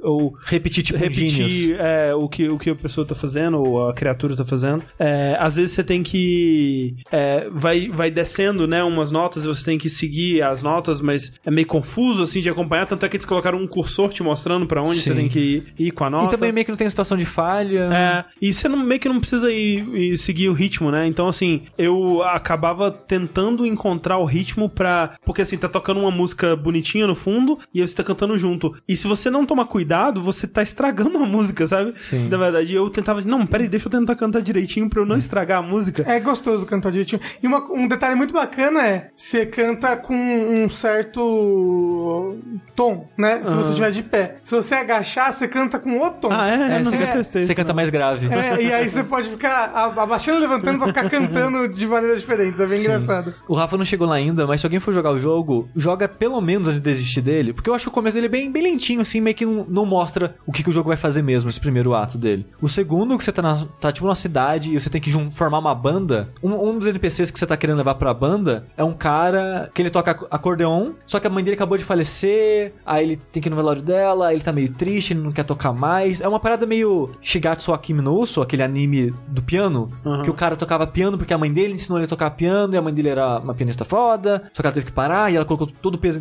Uma história semelhante, sabe? A mãe dele morreu, ele não consegue mais tocar. E esse cara do Wondersong, a mãe dele era uma. era foda no instrumento, e agora ele tem esse peso, ele não sabe se ele quer tocar mais. E a maneira que você convence ele a voltar a tocar e o momento em que junta a banda, todo mundo toca, é muito, muito, muito legal. Porque, tipo, ela comprime tão bem todo esse arco dele, da evolução, dele superando a morte da mãe dele, ele aceitando a voltar a tocar o instrumento, que, tipo, 20, 30 minutos desse jogo é melhor que o arco do anime, que tenta falar sobre isso em 26 episódios, sabe? Eu senti um peso mais dramático, mais emotivo, me tocou muito mais, sabe? Então o jogo, ele tem pequenos momentos, assim, espalhados de, de delicadeza, de, de coisa sutil e de... De humanidade. de humanidade, exato, que é, é muito tocante e muito legal no- ao longo do jogo, assim. Então, Wondersong. O Anderson Selo cocô chorando. colocou chorando. Selo Ele- cocô cantando. Ele tem NPC, ele tem problema com alguma coisa? Ele saiu só pra PC e só pra Switch, e falando nisso, eu não vou falar o que faz, mas ele tem uma brincadeira maravilhosa com os achievements dele. É, é- é muito legal, eu não, eu não quero estragar, mas tipo, se esse jogo sair pro PS4, fudeu. Porque é meio que uma piada. É- Os achievements é um comentário. Uhum. Ele não tá lá pra mostrar o que o bardo faz, ele tá lá para outro motivo. E quando você percebe o motivo que ele tá lá e os momentos que ele sobe, é um comentário muito engraçado que eu acho do jogo. E então ele funciona no Switch, porque o Switch não tem achievement. E se ele sair pro PS4, fudeu. Porque tem, sei lá, 74 achievements, todos são- são meio que piada. Ok. Mas é um ótimo jogo. Se sair no PS4, espero que a platina também seja uma piada. Tá? É o primeiro que você consegue e fechou. Pra fechar, eu queria falar rapidamente aqui de um jogo que é excelente, maravilhoso, é fantástico, só que não tem muito o que falar dele, que é o Forza Horizon 4. É, é engraçado, né, essa dificuldade de falar dele, porque o Austin falou que é um jogo maravilhoso, por favor, joguem. Tipo, o Tim Roger fez um review falando que, tipo, é um dos top 3 jogos do ano pra ele. Então, tipo, todo mundo que tá jogando Forza 4 tá adorando. Sempre que a pessoa vai falar de Forza Horizon 4, é difícil, porque é um jogo de corrida. E as pessoas meio que já sabem o que é um jogo de É corrida. só mais um jogo de corrida, só que ele é muito bom. Tipo, ele é muito bom. É curioso porque, assim, os- a série Forza, né, tipo, começou lá com os jogos bem simulação, né, de motorsport e tal. Gran Turismo. É, tipo um rival do Gran Turismo, né? Há alguns anos aí ela lançou essa subsérie Horizon, que é uma pegada um pouco mais arcade, mas não totalmente arcade, e dependendo do jeito que você gosta de jogar, você pode deixar ela bem mais próxima de simulação mesmo. É, tem tendo nas opções você pode ir regulando o que você quer É. desligar e ligar de assistência. Não, né? e a quantidade de, de tunagem, assim, que você consegue fazer, tanto nas opções do jogo quanto no carro mesmo, é, é, é assim, é um jogo de simulação ainda, sabe? Obviamente não vai ser um Project Cars, assim, é, eu imagino, né? Não fui tão a fundo também nas opções de tunagem, mas sabe, é coisa tipo, ah, eu quero colocar aqui é, o, o quão frouxo ou apertado vão estar a regulagem dos pneus, ou tipo, a altura dos pneus, a distância deles, a, a grossura do pneu, ou tipo, a. a é muita coisa, assim, sabe? Forza Horizon pneu. É, só de, isso só de pneu. Tem isso pra tudo, sabe? E, mas isso é opcional, né? Assim, é opcional. A graças a Cristo. E tanto na, na parte que você joga, você pode né, escolher assim: ah, eu quero assistência na hora de frear, eu quero linhas é, na pista que vão me mostrar né, o caminho ideal que eu vou fazer pra aproveitar melhor, pra fazer uma curva melhor, ou pra eu saber quando que eu preciso frear nessa virada. É, né, obviamente, marcha manual, automática, essa coisa toda. Ao ponto que ele deixa assim: ah, você quer não só ter a marcha manual, mas você quer também ter controle da embreagem. Você pode, sabe? Então tem muita opção pra o quão fundo você quiser ir nesse buraco negro da, do carro. Mas isso não é novidade do Forza Horizon 4, né? Ele tá meio que seguindo um, um padrão aí desde o primeiro. E assim, o primeiro que eu joguei na verdade foi o 3, né? Mas eu, eu li que na época ele tava né, só meio que mudando lugar. Ah, o primeiro era, sei lá, em algum lugar da Europa, e sei lá, o terceiro era na Austrália, o outro não sei onde que era, mas enfim. Então ele tava meio que mudando o lugar, aí mudava algumas é, alguns tipos de eventos aqui e ali, mas não tinha muitas novidades, né? E esse 4 parece que é o que tem maior quantidade de inovações dentro da série. Uma delas é que ele tem esse mundo online, onde você tá explorando o mundo e você vai encontrar outros jogadores andando, né, e fazendo coisas e fazendo eventos ao vivo ali. É, lembra um pouco como era no Burnout, né, que de tempos em tempos tem um evento que vai fazer vocês irem para se encontrar num ponto específico do mapa e aí dali ele vai te mandar para, sei lá, ah, é, encha essa barra aqui através de pulos, né? E cada pulo que você faz, bem louco, ele acrescenta lá, sei lá, 100 metros essa barra. E todo mundo junto vai enchendo uma barra gigante e tal até, até terminar. E coisas assim. E, obviamente, se você encontrar alguém lá, você pode desafiar pra uma corrida ou chamar pra sua party, assim, pro seu comboio de carros, pra vocês fazerem coisa em co-op, esse tipo de coisa. Tem Drive Avatar pra tudo que é lado. É, Drive Avatar, né? Que é tipo, é o boneco de inteligência artificial. Teoricamente baseado em como você joga o jogo, né? Se você for mais agressivo, ele vai ser mais agressivo. Se você for um, um bosta, ele, ele vai ser um bosta. Esse tipo de coisa. Dá um pouco mais de personalidade às corridas, porque você tá sempre vendo o, o pessoal da sua lista de amigos ali correndo contra você, por mais que não sejam eles de verdade. Mas além disso, tem também eles, né? Se, se os seus amigos estiverem jogando, é, você pode jogar com eles no mundo aberto mesmo. Fora isso, a grande novidade, assim, são o, o lance das quatro estações, né? Aquele Que olha só, hum, é Forza Horizon For Seasons. É, exatamente. Muito espertinho eles. Muito, muito inteligente. Eu achei curioso como que eles fazem isso, porque quando você começa o jogo, ele te faz jogar, sei lá, um minuto, sei lá, dois minutos com um carro diferente em cada estação. Ele vai te passando assim, ok, agora você tá com um, um carro off-road numa pista da primavera, aí você joga, sei lá, um, dois minutos com o carro, e aí ele faz uma transição bem suave, assim, pra, tipo, ah, não, agora nós estamos no inverno, agora nós estamos no verão, você joga um pouquinho com cada um desses. Aí depois você é jogado de volta, vamos dizer, na primavera. Nessa hora você joga mais uma hora na primavera. Aí ele te joga no verão. Aí, ah, mais uma hora no verão, mais uma hora no outono, mais uma hora no inverno. E aí, quando termina isso tudo, ele te põe no mundo online. Que nesse mundo online vai ser ou verão, ou primavera, ou inverno, ou outono, pra todo mundo durante uma semana Sim. uma semana de tempo real, né, do nosso mundo. E aí dentro desse tempo vão ter eventos específicos que só vão poder ser feitos no outono, por exemplo, ou E carros, no inverno. é, carros novos que só Carro- vão ser exato. pegos nessa semana. Exatamente. E muda o jeito que você vai jogar, né? E o tipo de eventos que você vai encontrar, né? No inverno o lago congela, e você vai poder ter pistas que só vão que vão passar pelo lago e isso vão ser possíveis nessa, nessa época, né? Ah, no, sei lá, no, na primavera vai chover bastante, né? Então você vai ter, sei lá, não sei se na primavera vai chover bastante, mas chutando aqui. Talvez no outono, né? Chova bastante, não sei. Enfim, é, verão, verão que chove, né? Eu ouvi dizer. Menos inverno, todos no inverno. Todas as estações chove bastante. E é legal porque eles fazem isso meio que de uma. Muitos jogos eles tentam ter esse incentivo pra você voltar sempre, né? Sim. Ou voltar de tempos em tempos e sempre continuar jogando e interagindo. Tipo, alguns jogos têm bônus de login, né? Que você vai acumulando e tal. Esse também tem isso. Mas o mundo meio que vai mudando, né? E te oferecendo experiências diferentes em cada uma das estações. Obviamente, acho que a mais diferente de todas é o inverno, né? Que fica tudo com neve, você tem que jogar com carros bem específicos, assim. E eu não gosto muito do inverno, na verdade. Eu acho que desliza muito, não gosto. Eu gosto mais do asfalto ali, limpinho, aquela coisa bonita. E, cara, é um jogo muito gostoso de jogar, sabe? É, é difícil falar. Fora essas novidades, né? Tipo, ah, eu tô apontando aqui o que, que ele tem de novo. Mas fora isso, é só um jogo muito bom, sabe? A progressão dele é muito boa, é, o jeito que ele vai liberando novas atividades é muito bom. Ao contrário de outros jogos da série que pegavam pesado com microtransações e o jeito que eles liberavam os carros, você meio que pode comprar todos os carros desde o começo, só vai depender do dinheiro que você tem, né? Tipo, eu fiquei, sei lá, vamos dizer, umas 5, 6 horas de jogo juntando é, 1 milhão e 300 mil pontos pra comprar o McLaren Senna, que é o, o carro da capa do jogo, que eu achei muito bonito, assim, e ele te deixa jogar com esse carro um pouquinho no começo, só pra você ter um gostinho, assim, pô, é esse que eu quero, hein? E aí eu juntei, comprei ele, fiquei mal feliz e tal, mas, tipo, tem outros carros lá que custam, sei lá, 5 milhões e tal, então você vai levar um tempo pra conseguir. E os, e e os carros que você acha pelo mundo são exclusivos de você achar ou são do dinheiro? Eu acho que os que você acha pelo mundo, você só pode liberar eles achando eles mesmos. São, geralmente são carros bem. São carros mais antigos ou carros clássicos e tal. E esses carros mais específicos, você vai ter que achar eles no mundo. É, mas eu acho engraçado porque, tipo, se tem carros novos toda semana, será que vai ciclar? É, eu não sei. É, porque é muita coisa, né? É, talvez, talvez se, se eles, depois de um tempo, eles comecem a colocar carros que você consegue comprar também. Mas, por exemplo, tem versões específicas de carros. Por exemplo, tem um pack que saiu como DLC agora já, que é um pack do James Bond. E aí tem os carros James Bond modificados do jeito que eles eram no filme, sabe? Então, o, o carrinho lá vai ter o, a metralhadorazinha na frente. Você não vai poder usar, mas tem. Entendi. Ape- Apesar de ter investido inicialmente no, no McLaren Senna, e ele ser um carro muito bonito, muito gostoso de dirigir no asfalto, a dica que eu dou, assim, pra quem tá começando, assim, no Forza, é encontrar um carro que ele seja mais versátil, que ele seja bom tanto pra asfalto quanto pra é, off-road e neve e tal, porque as corridas, elas costumam ser muito de tudo, sabe? Ela, pode começar no asfalto, mas ela vai passar pelo, pelo off-road e tal. E se você tem um, um carro super esporte assim no, no off-road é uma tristeza, é muito ruim.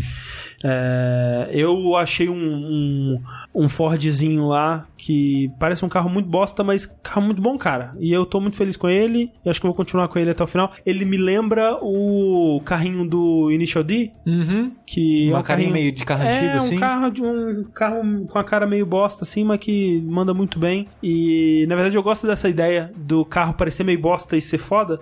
então eu tô bem feliz com esse carro. Melhor jogo de corrida desde Burnout Paradise. É, eu tipo, eu sinto falta, obviamente, de Burnout, mas eu não acho Burnout Paradise o melhor jogo do estilo de Burnout. Eu vou sempre defender o Hot Pursuit, feito é que é um pela pouco Criterion. diferente, né? É, é diferente, mas ainda assim eu acho, por mais que né, o Burnout tenha aquele foco mais em, em crash, né, em acidente, colisões e, tal. E a parada da cidade aberta também. É, sim, sim. É, que eu até nem, assim, eu, eu admito que eu não gosto tanto na maioria desses jogos. Eu acabo preferindo jogos que me dão uma lista de eventos e eu posso ir pra eles mesmo. Uma coisa que eu sinto falta no Forza é um fast travel melhor, assim, o mundo é bem grande e às vezes você, pelo menos na parte que eu tô da progressão, eu ainda só consigo dar fast travel pra casas que eu comprei ou pro festival Horizon e ainda você paga, tipo, você paga até bem caro, assim, tipo 8 mil ou às vezes mais pra dar um fast travel. Então acaba que muitas vezes não vale a pena e, e ficar andando a esmo pelo mundo é legal, mas às vezes você só quer ir direto pra corrida, é meio chato. Então assim, o meu jogo favorito de corrida de todos os tempos até hoje é o Hot Pursuit da Criterion, O do PS3. do PS3. É, e não é nostalgia, porque aquele dia a gente jogou e, cara, como é bom, velho. Eu gosto de um jogo que é de drift, assim.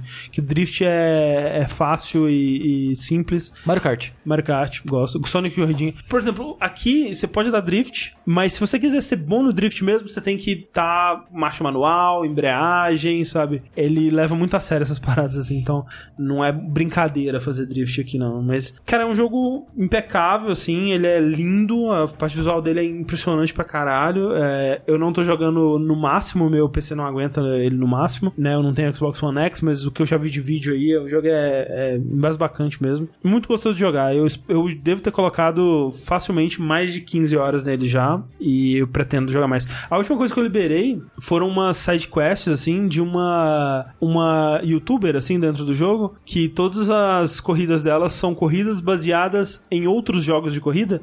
Então, a primeira é o, ah, você pega essa Ferrari, acho que é Testarossa, não sei, que é a Ferrari do OutRun. Ela fala, pô, OutRun é mó legal, né? No arcade, em casa, eu gostava pra caramba de correr. Só faltou a musiquinha do jogo, mas aí você corre com a Ferrari é, pelo mundo, assim. Tem, tipo, referência a Crazy Taxi, tem referência ao Project Gotham Racing, outros jogos assim. Legal. Então, achei da hora. Eu, eu dei uma parada de jogar porque agora, se eu não me engano, agora tá no inverno. Eu acho que eu vou esperar o inverno passar. Mas tava no inverno quando você fez um saideira. Então, mas é porque lá eu ainda não tava no mundo Ah, aberto 100%. entendi. Porque quando, antes do jogo lançar, né, que eu recebi o jogo antes de lançar, ficou uma semana inteira no outono. Eu joguei a maior parte do jogo no outono e outono é ok. Assim, acho que a, a mais bonita mesmo é verão, assim, eu acho que o jogo fica mais bonito. Mas inverno eu não gosto. Eu não gosto de jogo no inverno e as pistas ficam muito deslizantes, assim, não, não, é, não é pra mim. Então acho que eu vou esperar o inverno passar e aí quando tiver é, uma primaverazinha, a gente volta. Mas muito bom, cara. Muito bom Forza Horizon 4. E por último, assim, uma coisa que eu queria destacar que é muito legal é a integração da versão de PC com a versão do Xbox, né? Que eu comecei jogando ele no PC, porque é mais prático pra mim. Eu tô lá trabalhando, ah, vou jogar umas duas partidinhas aqui, eu já tô no, no PC ali, é mais de boa. Só que a gente foi fazer saideira e, porra, eu tô. O jogo já, já tá meio pesado. Se eu ligar o streaming aqui, o jogo não vai conseguir rodar bem. Vou jogar no Xbox pro saideira, né? E aí eu fui ligar o Xbox pra deixar baixando e já tava baixado. Eu não sei como que ele fez isso, eu não sei por que, que ele fez isso. Achei até meio irresponsável da parte dele baixar assim um jogo tão grande. É, se eu tivesse limite na internet, eu estaria bem puto. Mas baixou automaticamente. Quando eu liguei lá, já tava com o meu perfil, o meu save é, atualizadinho, bonitinho. E foi muito simples, sabe? Assim, ficar alternando entre os dois. Depois eu continuei de volta no PC e foi muito de boa. E esse é o futuro, eu diria. Sabe o que é melhor ainda, André? Game Pass.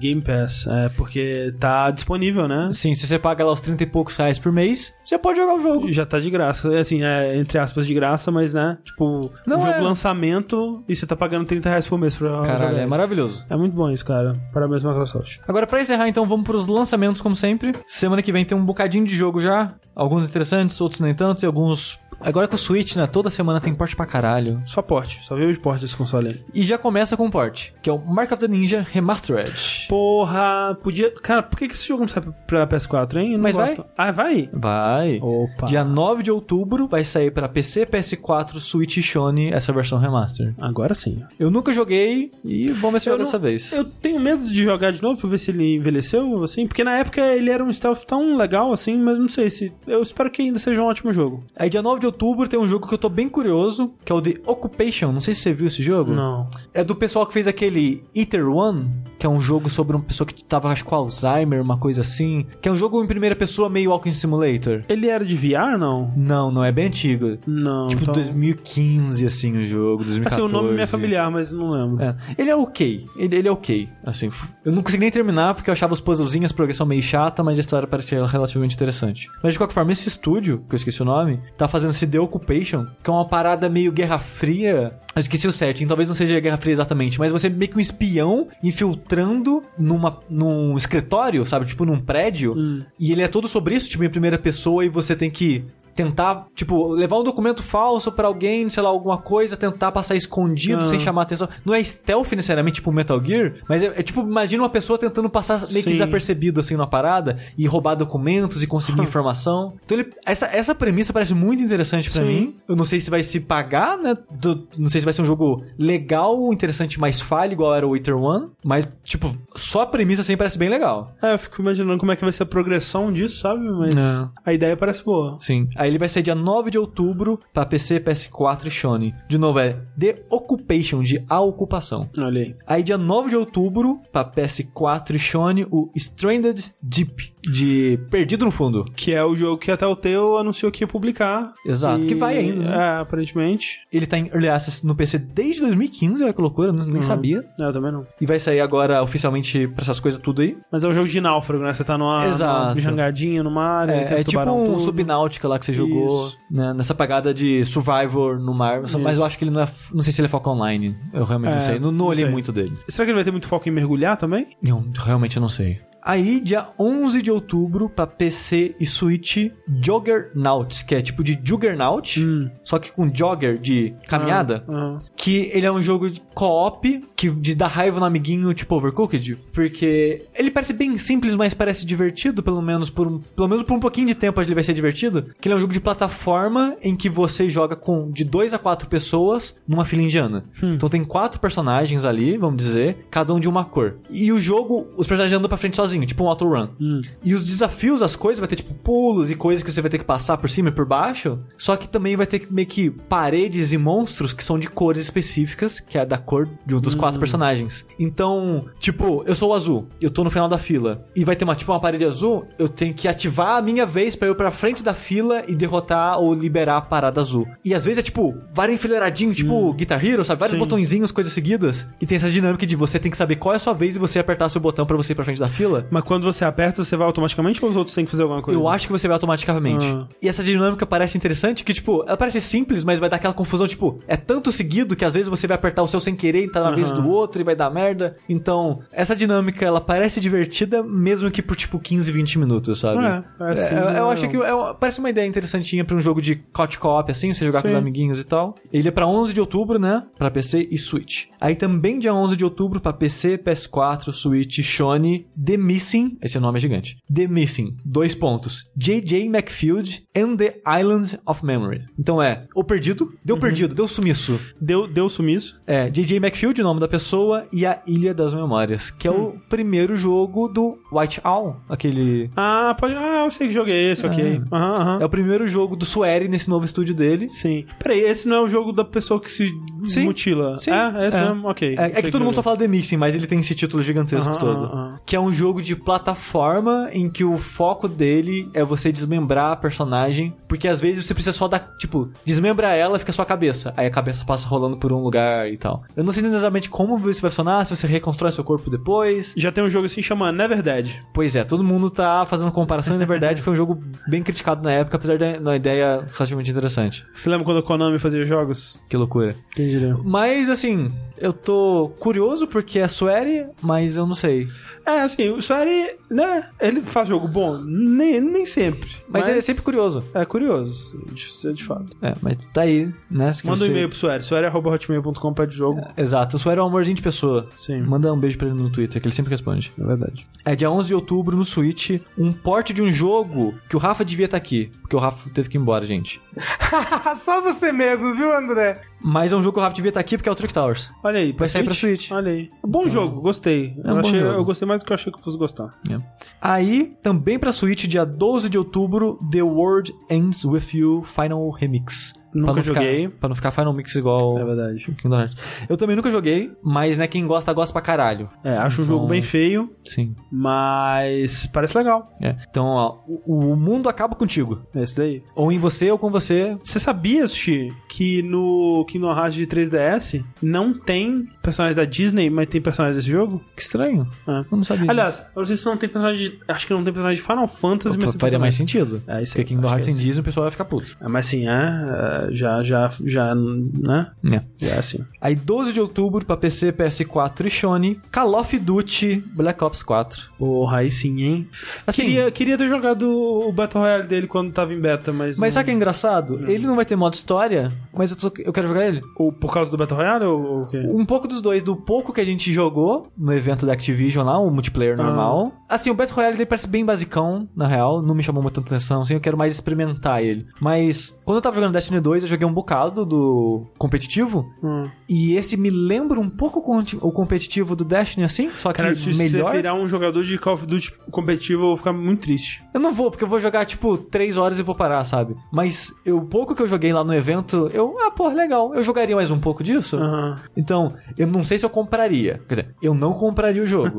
mas se a Activision for bondosa o suficiente pra ceder uma cópia pra gente, aí eu jogaria umas horinhas dele fácil. É, eu fico curioso pra ver o Battle Royale, mas acho que eu não, não tenho muita vontade de jogar os zumbis nem o multiplayer normal. Eu jogaria um pouquinho indicado por curiosidade assim, mas o que eu tenho mais vontade de jogar mesmo é o modo normal. Call of Duty. E pra fechar os lançamentos, dia 12 de outubro pra 3DS, Oh, aí sim, hein? O plataforma do futuro. é Luigi's Mansion. Peraí. Ah, o remake. O né? remake Ok. do Achei Luigi que era Mansion o 3 já. Não, não, o eita. 3 é do Switch. É. Não, não. Mas, né? Que não é esse jogo aí pra 3DS. Diz que é bom também, nunca joguei. Mas, né? Mané. É o Luigi. Mané. Exatamente. É, e pra você que não é um mané, lembrando de novo, Jogability Day, dia 20 e 21 de outubro. Jogability Jam, a nossa Game Jam, começando em breve, sexta-feira, dia 5 de outubro, até o dia 20 de outubro. Olha aí, que coisa maravilhosa. Lembrando, você não precisa ter experiência com game design, você não precisa saber usar as ferramentas. Se você puder contribuir de qualquer forma que seja com arte, música, com ideias, com sugestões, com game testing, se você puder ser um- a pessoa que vai lá só testar o joguinho, já ajuda bastante. Encontre seu grupo, participe. Quem sabe você não encontra um hobby, uma possível ocupação futura aí nessa vida. Qual que é o link, André, pra achar as coisas tudo? É jam, jam.jogabilidade.de. E enquanto isso, eu sou o André Campos, Eu sou o Sushi. eu sou o Rafael Kena. Que absurdo, André!